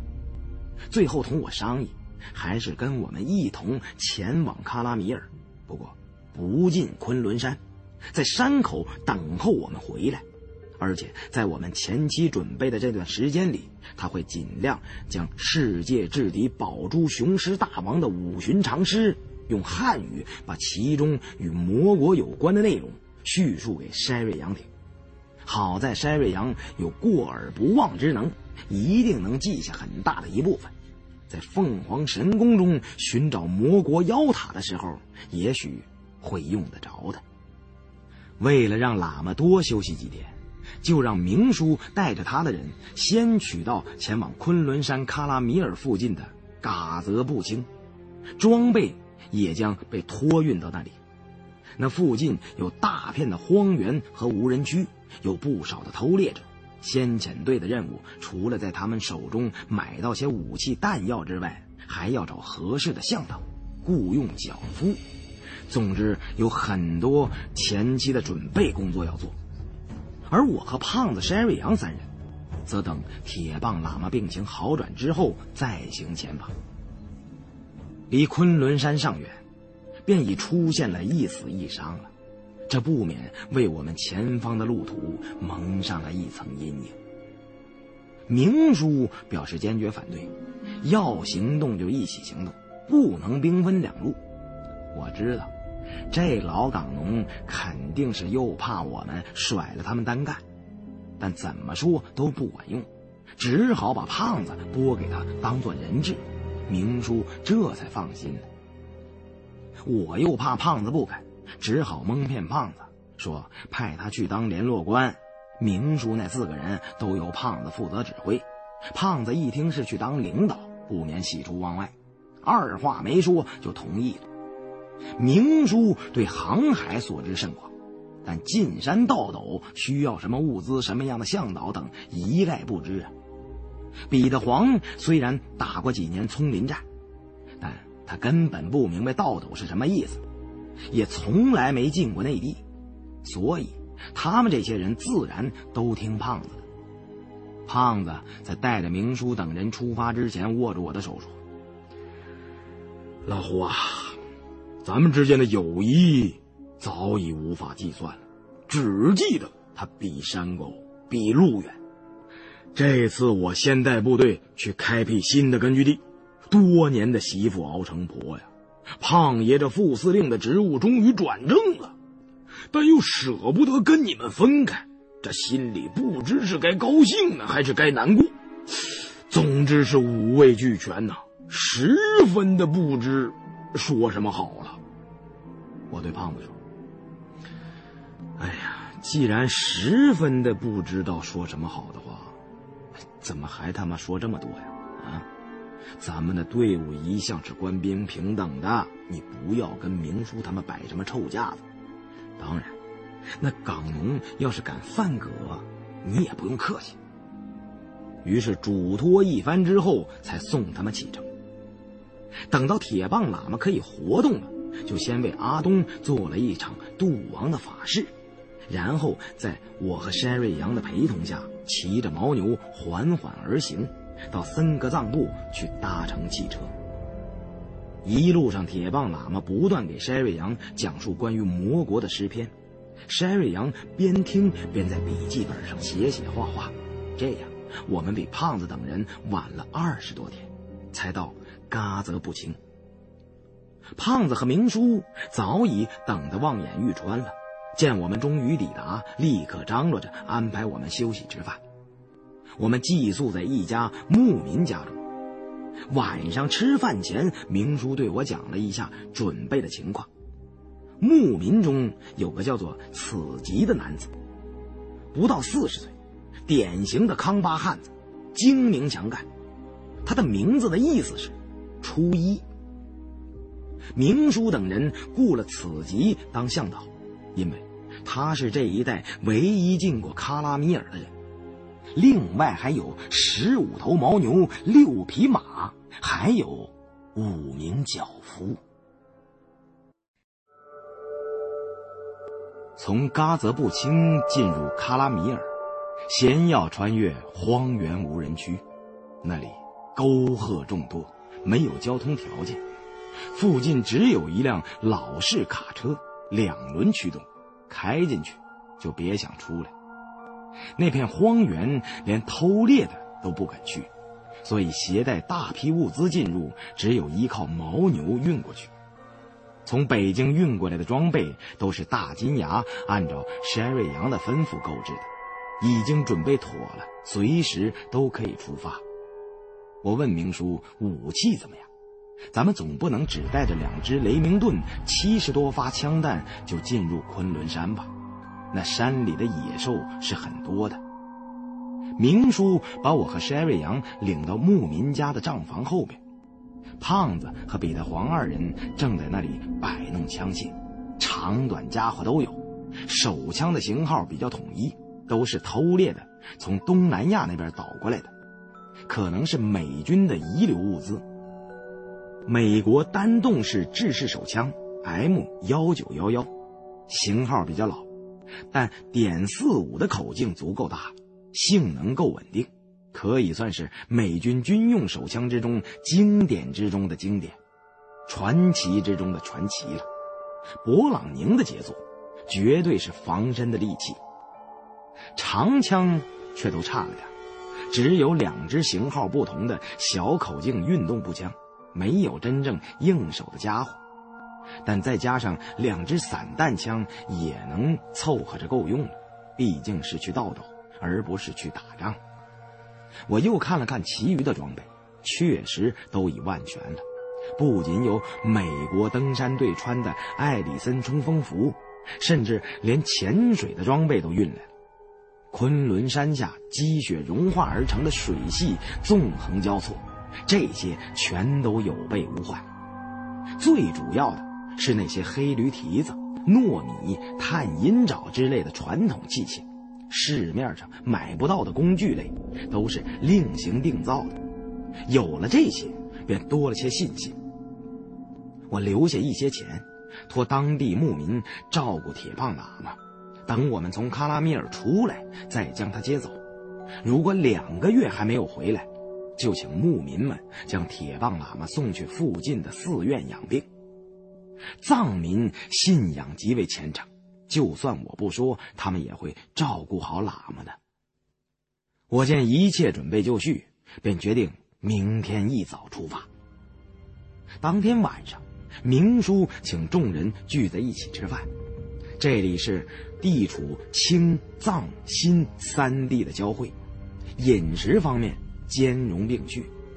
我们的晚餐十分丰盛：凉拌牦牛舌、虫草烧肉、藏包子、灌肺、灌肠、牛奶浇饭、烤羊排、人参羊筋、酥油糌粑，人人都喝了不少青稞酒。明叔喝的有几分偏高，说了句不合时宜的酒话。他竟说希望这不是最后的晚餐。被他的话一搅，众人也都没了兴致，草草吃完都回去睡觉了。第二天一早，我们便告别了铁棒喇嘛，准备集合出发。铁棒喇嘛将一条哈达披在我的肩头。菩萨保佑，愿你们去凤凰神宫一路都能吉祥平安。我紧紧抱住喇嘛，想要对他说些什么，但心中感动万分，一个字也说不出来。人们驱赶着牦牛和马匹所组成的队伍，往西北方向前进。藏北高原身处内陆，气候干燥而寒冷，气温和降雨量呈垂直变化。冬季寒冷而漫长，夏季凉爽而短暂。当前正是夏末，是一年中气温最不稳定的时段。荒凉的原野就是被人称为“赤豁”的无人区。虽然渺无人烟，但是大自然中的生灵不少，禽鸟成群，野生动物不时出没。远处的山峦绵延没有尽头，山后和湛蓝天空相接的是一大片雪白。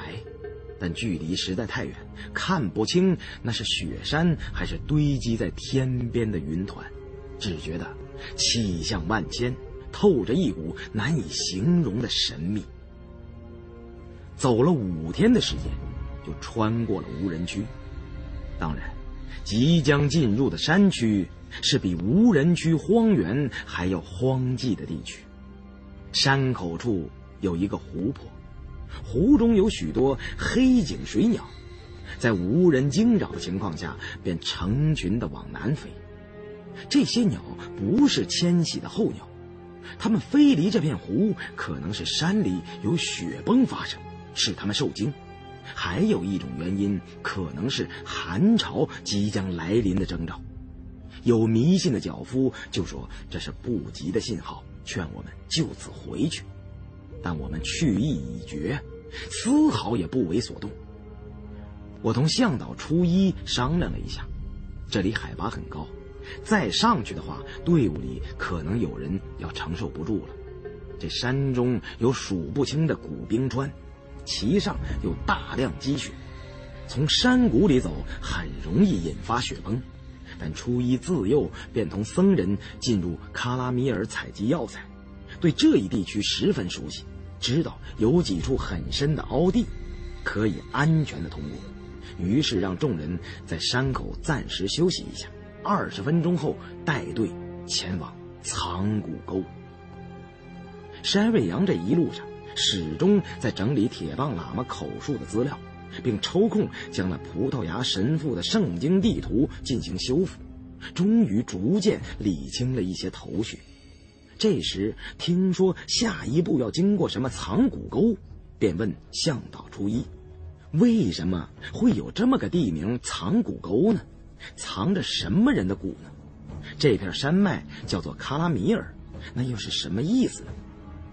初一告诉众人：“藏骨沟里有没有人骨，那是不清楚的。之所以叫这个名字，是因为……”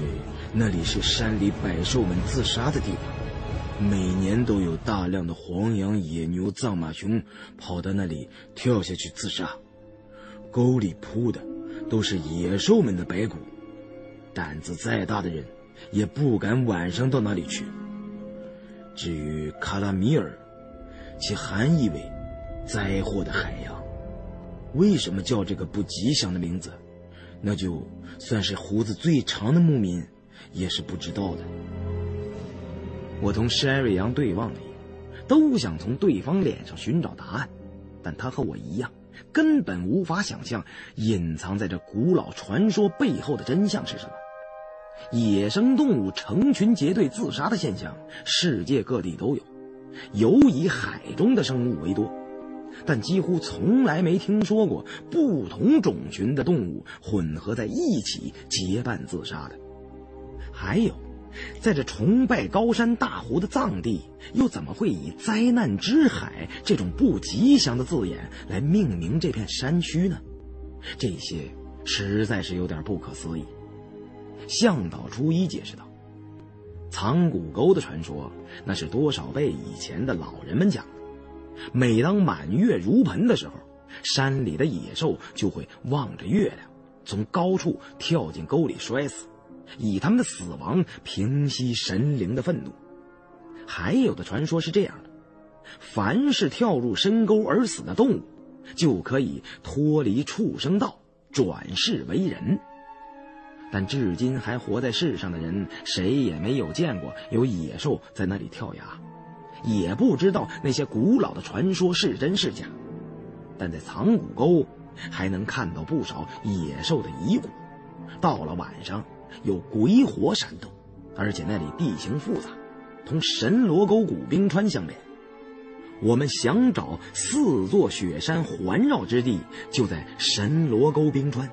到那里大约还需要五天以上的路程。神罗沟的地形之复杂，世间罕有。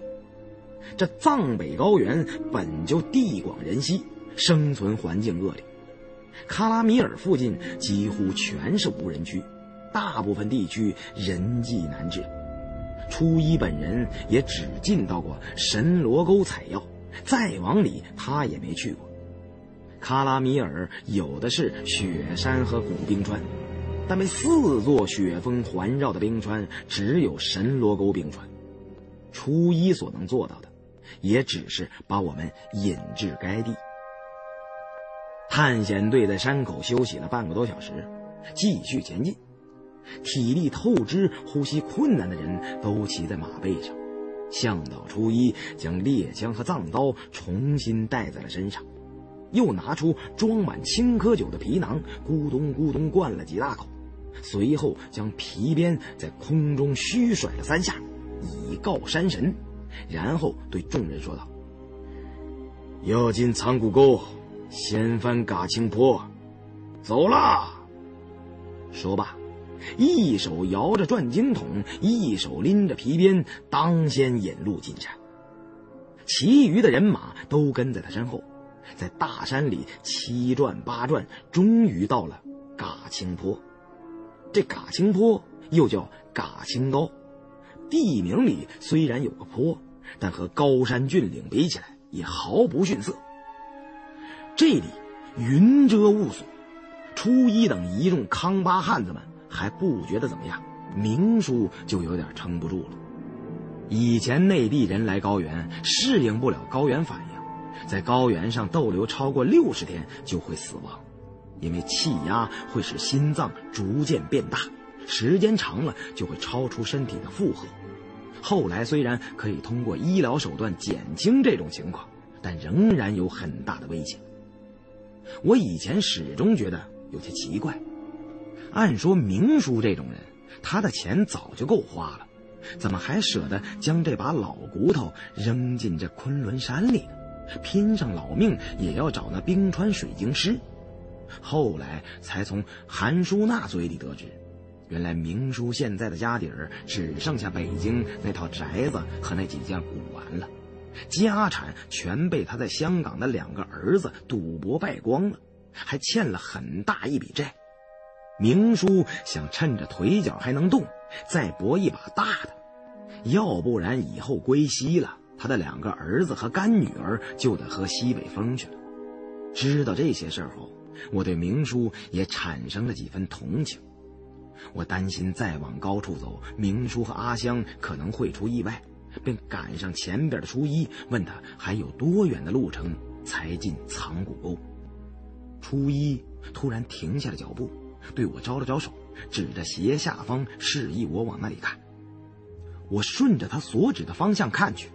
周围的云雾正被山风吹散，在地面上裂开一条深沟，从高处俯瞰深涧，唯见一气空蒙，莫测其迹。别说从这里跳下去了，单是看上一眼，便觉得心生惧意。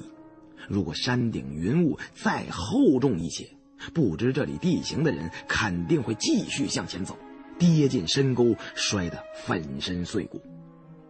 这下边就是藏骨沟，我们所在的位置。就是传说中无数野兽跳下去丧命的所在，当地人称这里为验寿台。初一把装青稞酒的皮口的递给我，让我也喝上几口，驱驱山峰的酷寒，对我说：“我以后就叫你都吉，怎么样？都吉，在藏语中是金刚勇敢的意思，只有真正的勇士。”才敢从验寿台向下俯视藏骨沟。多吉兄弟，你是好样的。我喝了两口酒，咧着嘴对初一笑了笑，心想：你是不知道，刚看了那几眼，我腿肚子还真是有点转筋。现在绕路下去，还能赶在天黑之前出藏古沟。我们正要催动牦牛过去，这时山峰又起。头顶上更厚的云团慢慢移开，一座凛凛万仞的雪峰从云海中显露出来。这座如同在天上的银色雪峰，好像触手可及。难怪当地人都说，到了嘎青高，伸手把天抓。初一和那五名脚夫都见惯了，而我们这些不常见雪山的内地人。则看得双眼发直，徘徊了好一阵子，直到别的云团飘过来将雪峰遮住，这才一步一回头的离去。在藏骨沟的入口，我看了一下时间，由于对行进速度估计有误，已经来不及在天黑前穿过这条深沟了。看来只能在沟外安营过夜，等第二天天亮再出发。但入口处海拔也在四千五以上。刚才翻越嘎青坡的时候，有些体力不好的人高原反应强烈，虽然吃了药，也没见好转多少。必须找个海拔较低的地方让他们休息一晚，那就只有进入藏骨沟了。向导初一说，闹鬼还有野兽自杀这类的事情都是很久远的传说了。说实话。他也不相信，但是咱们晚上进去还是有危险的。那里虽然不会受到雪崩的威胁，不过两侧的山崖上如果有松动的山石，即使掉落一小块，即使脑袋上扣个铁锅，也会被砸穿的。这是其一，其二是里面曾经死过成千上万的野兽，白骨累累，磷火盈盈。牦牛和马匹容易受到惊吓。牦牛那种家伙，虽然平时看着很憨厚、很老实，但是他们一旦发起狂来，藏骨沟那么窄的地方，咱们都会被他踩死。我看了看趴在马背上的明叔一家三口，觉得比较为难。最后还是山瑞阳想了个折中的办法，让牦牛都在前边，其余人马在后。藏骨沟中有不少枯树，在树后扎营，就会把危险系数降至最低。又讨论了一些细节，最后终于决定进沟宿营。等绕过海拔不足三千的藏骨沟，那些呼吸困难的人终于得到喘息的机会。这里之所以叫沟而不叫谷，是因为地形过于狭窄。两侧都是如刀削斧切的绝壁，抬头仰望，只有一线天空。沟内到处都是乱石杂草，其间果然有无数残骨，最多的是一些牛角和山羊角，这些东西千百年不朽。据说与此地相连的神罗沟跟这里环境完全不同，那里原始森林茂密。珍稀植物繁多，山中尤其盛产药材，所以又有药山的别名。走了约有四分之一的路程，夜幕已经降临了。我们却仍没有找到适合扎营的地方。牦牛们已经开始有些烦躁了。为了安全起见，只好就近找了几棵枯树集中的地方，停下脚步，支起帐篷，埋锅烧水。众人围坐在火堆边吃饭喝酒，豪爽的向导初一给大家讲西藏的民间传说。我匆匆吃了几口东西，便离开营火，独自坐到不远处的一处断树桩上抽烟。刚抽了没两口，烟就被走过来的筛瑞阳抢去踩灭了。在高原上抽烟，对身体危害很大的，不许抽了。我有些事儿，找你商量。我本来想对筛瑞阳说：“你怎么跟法西斯一样明抢明夺呀？”但随即打消了这个念头。自从进了藏骨沟之后，便有种奇怪的感觉。筛瑞阳一定也感觉到了某些不寻常的迹象，所以才来找我商量。这关系到大家的生命安全呢，还是别先开玩笑了，说正经事儿要紧。筛瑞阳果然是为此事而来。这沟中大量的野兽骨骸引起了他的注意。那些牛角、羊角、熊头的残骨，看上去距今最近的年代也有两三百年之久。如果真像传说中的一样，为什么最近这些年不再有野兽跳进沟中自杀了呢？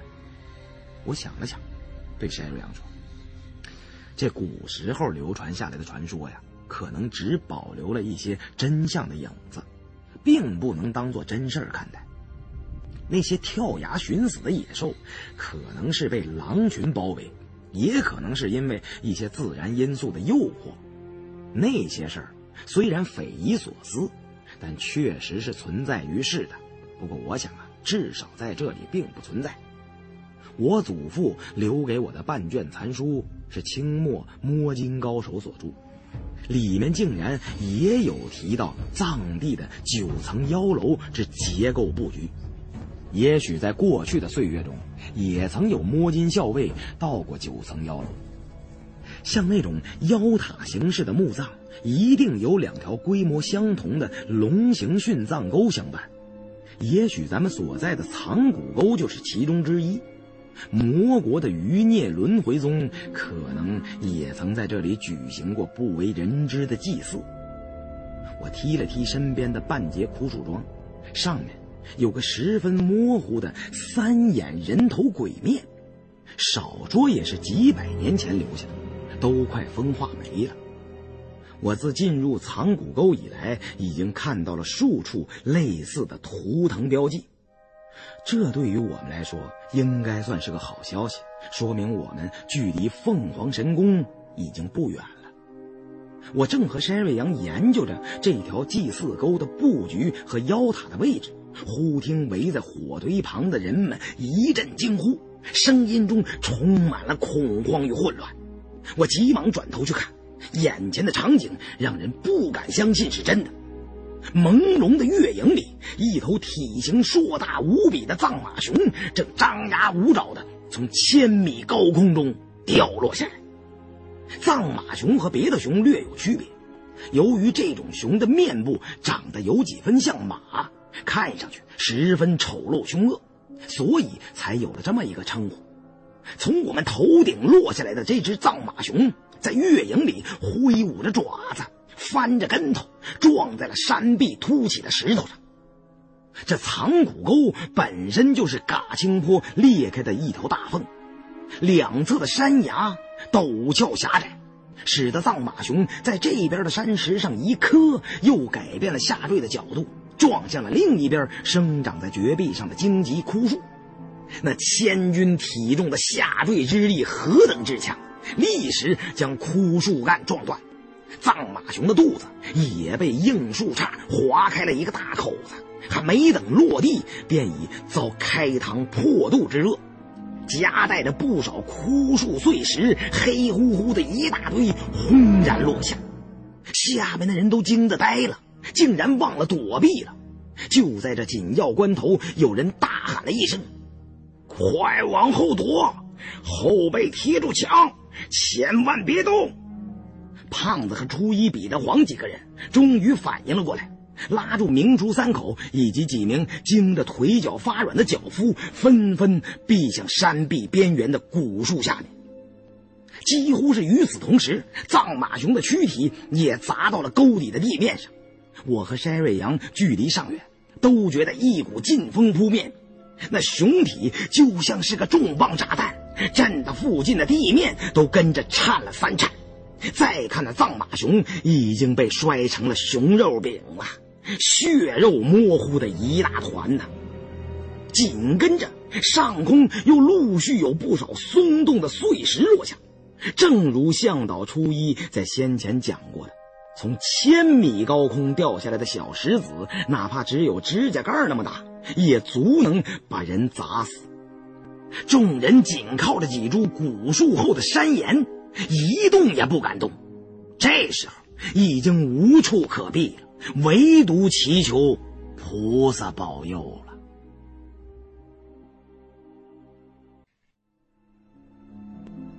好在那头藏马熊跳崖的地方，距离我们稍远，没有人员伤亡，所有的人都不知道究竟发生了什么事。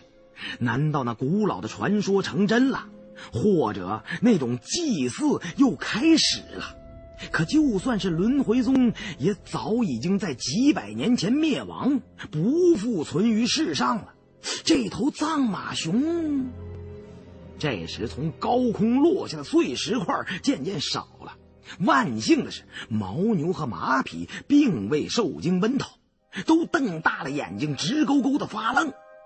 正当我们以为一切就此结束的时候，忽见胖子指着高处说：“我的亲娘啊！神风敢死队又来了！”我还没来得及抬头往上看，便又有只头上有角的野兽砸落下来，头上的角刚好插进一匹马的马背，再加上巨大的下坠力，连同我们的那匹马双双折筋断骨而亡。这时候才看清。刚才落下来的是一头昆仑白颈长角羊，先后又有十几头相同的长角羊从沟顶掉了下来，剩余的马匹都受了惊了，几匹马长嘶着挣断了缰绳，纷纷从牦牛背上窜过，沿着曲折的藏骨沟没头没脑的向前狂奔呢。反应最为迟钝的牦牛这时候也发了性了。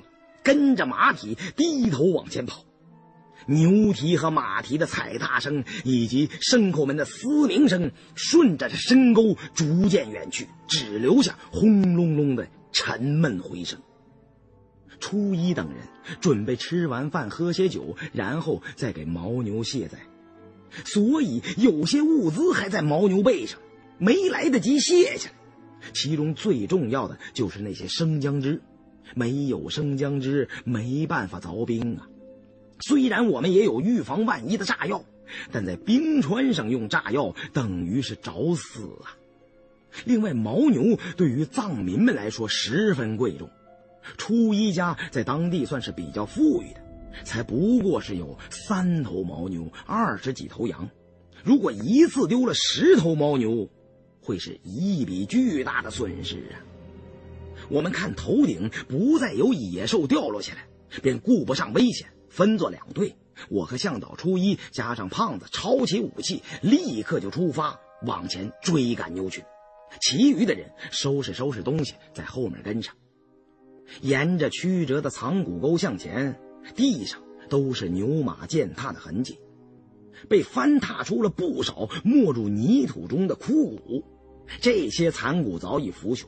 只是偶尔还能看见一丝鬼火般的灵光闪动，可以想象很久以前这沟里一到夜晚，累累白骨之间，四处都是鬼火的恐怖场面。两侧丛生的杂草都有半人多高，一些枯树断藤混杂其间，显得更加萧索凄冷。我们向前赶了很远一程。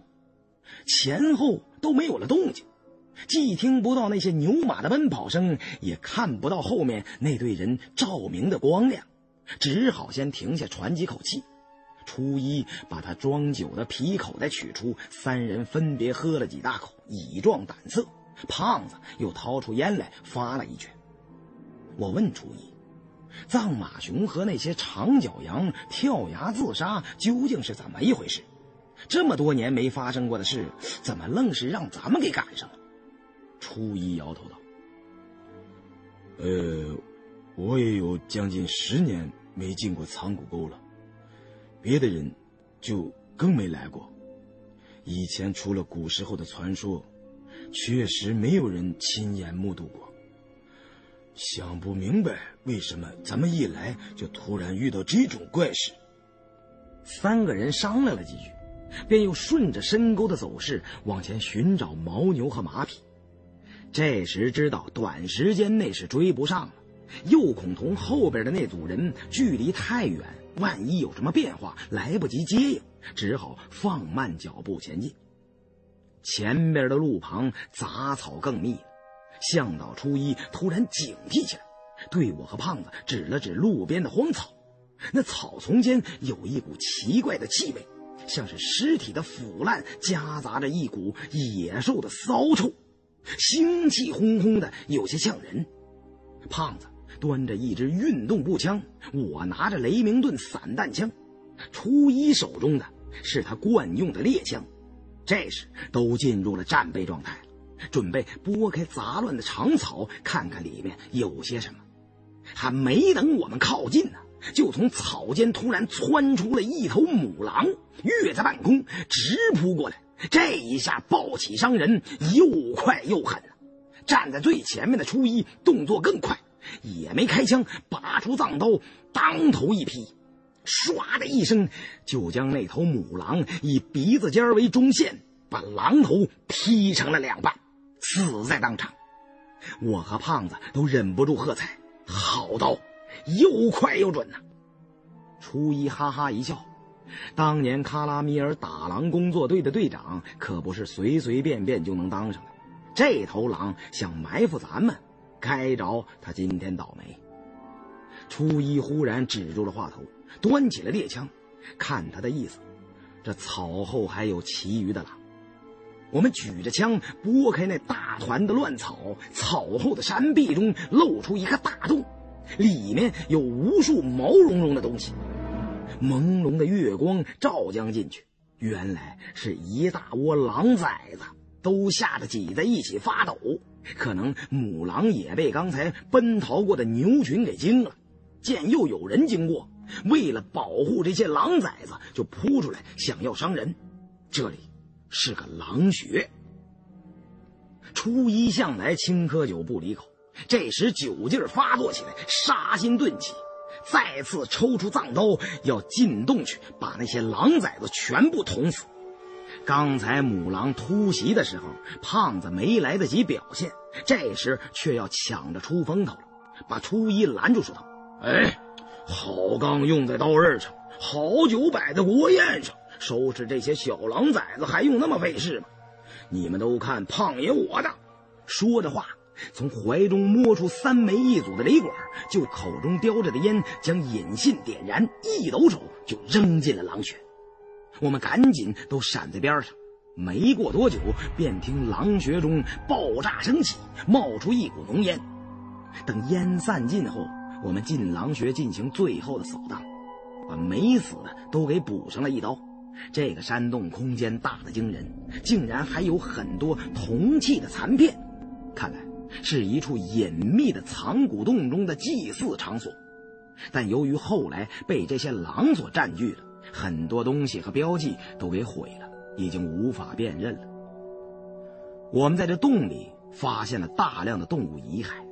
有一些还没被啃净，这才恍然大悟，原来这藏古沟特殊的地形被这些狼给利用了。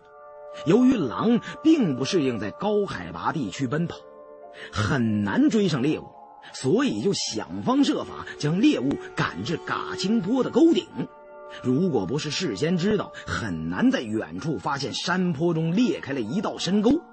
跑到跟前想停住已经来不及了，被从草原驱赶到山区的狼群基本上销声匿迹了，走投无路。想不到他们竟然靠这条古代祭祀沟的遗迹生存了下来。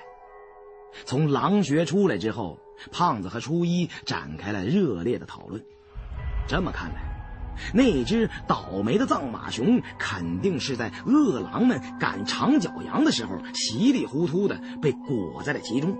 藏马熊面临绝境的时候疯狂起来，十几头饿狼未必动得了它。不过那是在走投无路的时候，这只藏马熊大概想远远避开跟狼群接触，结果掉进了深沟，摔成了熊肉馅饼。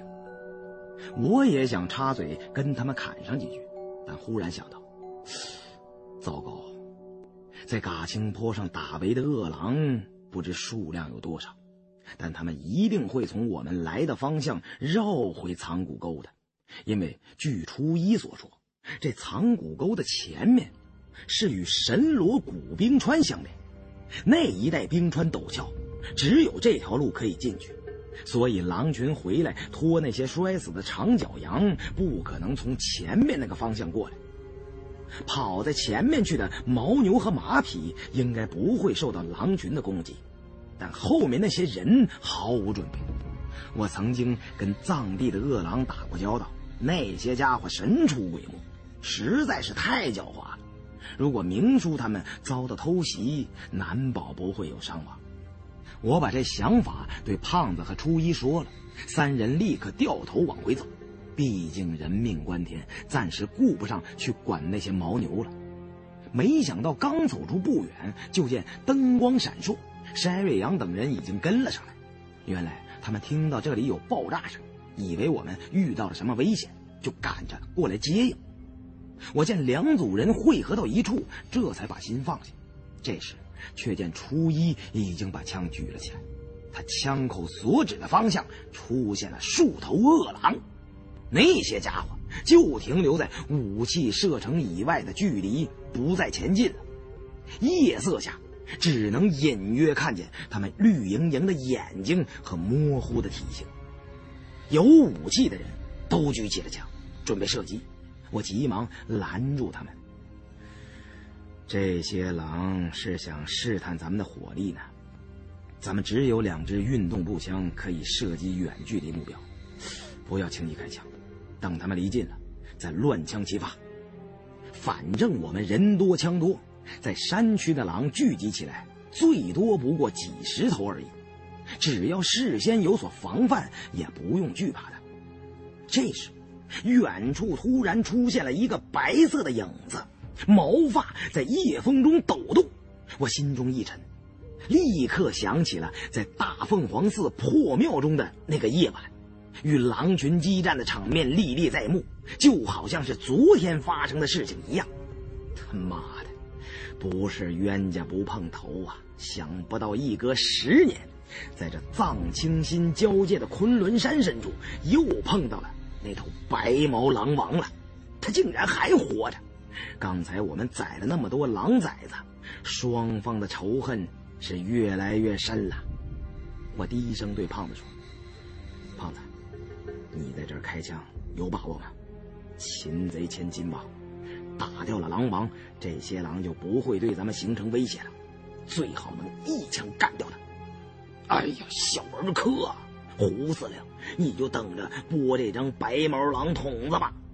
说着话，已经举起了手中的运动步枪，瞄准的同时，把手指扣在了扳机上。我心中一喜，如果能在这里解决掉他，也算是去了我一块心病。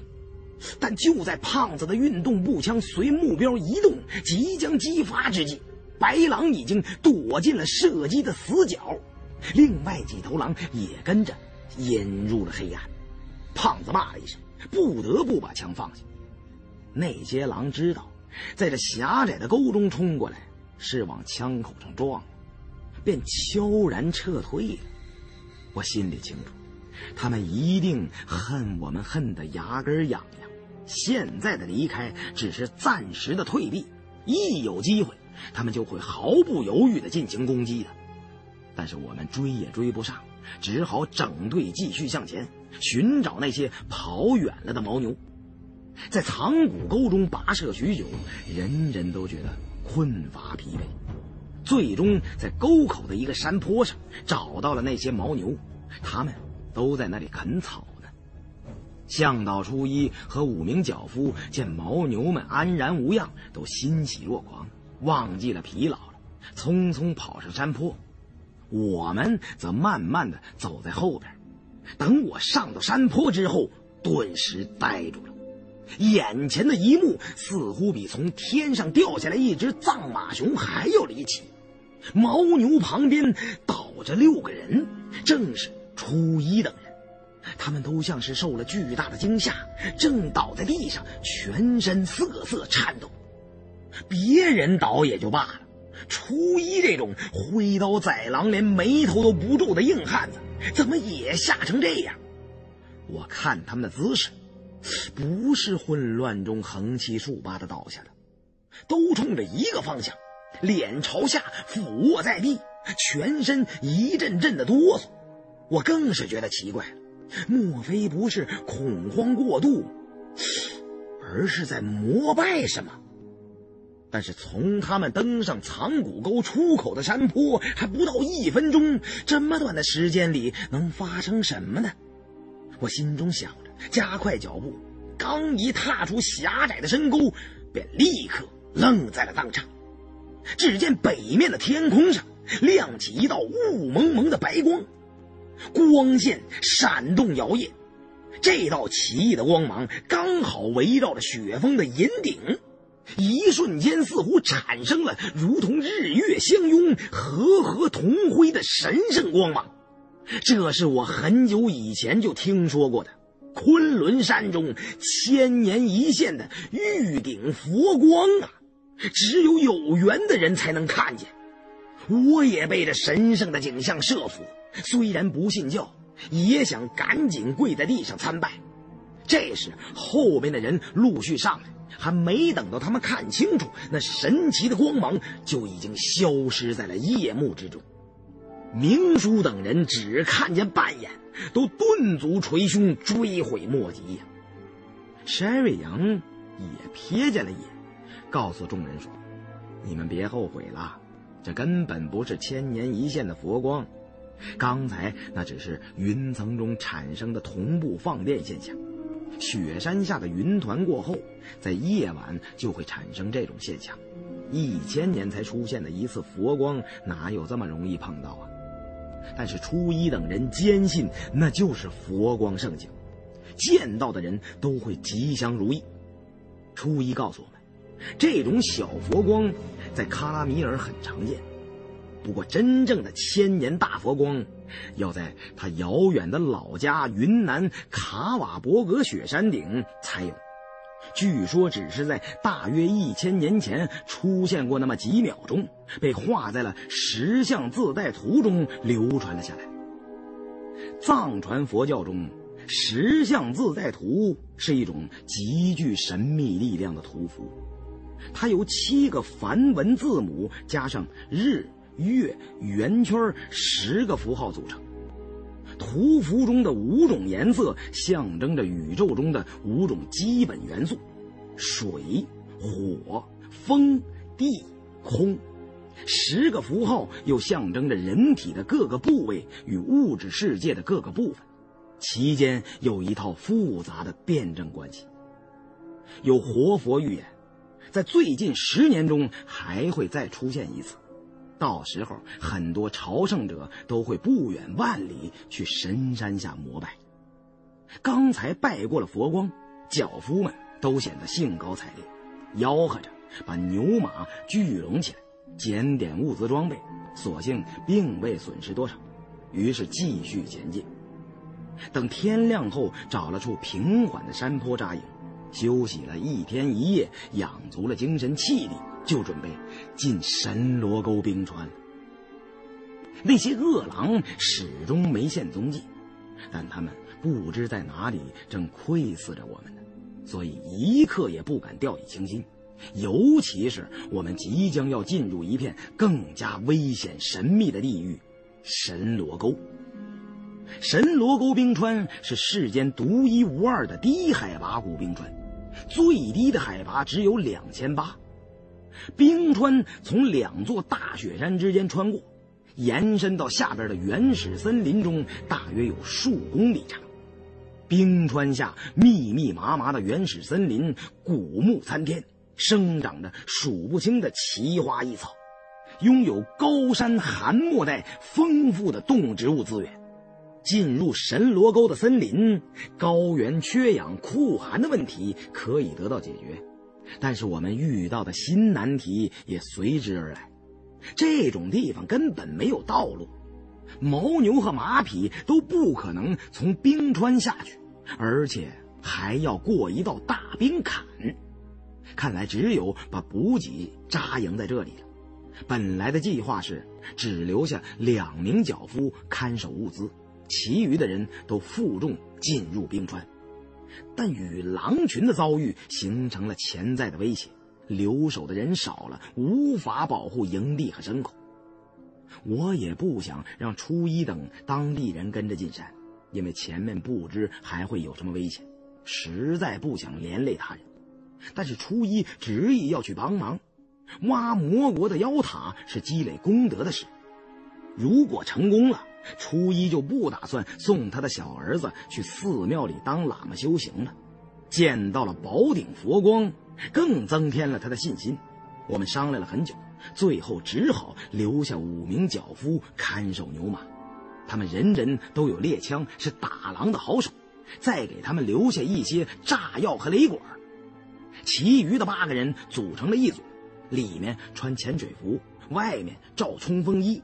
带上登山头盔等护具，分配了一下武器弹药。运动步枪两支分别给了胖子和筛瑞阳使用，我和彼得黄用散弹枪，初一用猎枪。M 幺九幺幺除了阿香之外人手一支，背上必要的物资装备，整点完毕便开拔出发。神罗沟冰川的门户，便是当地人俗称的大冰坎。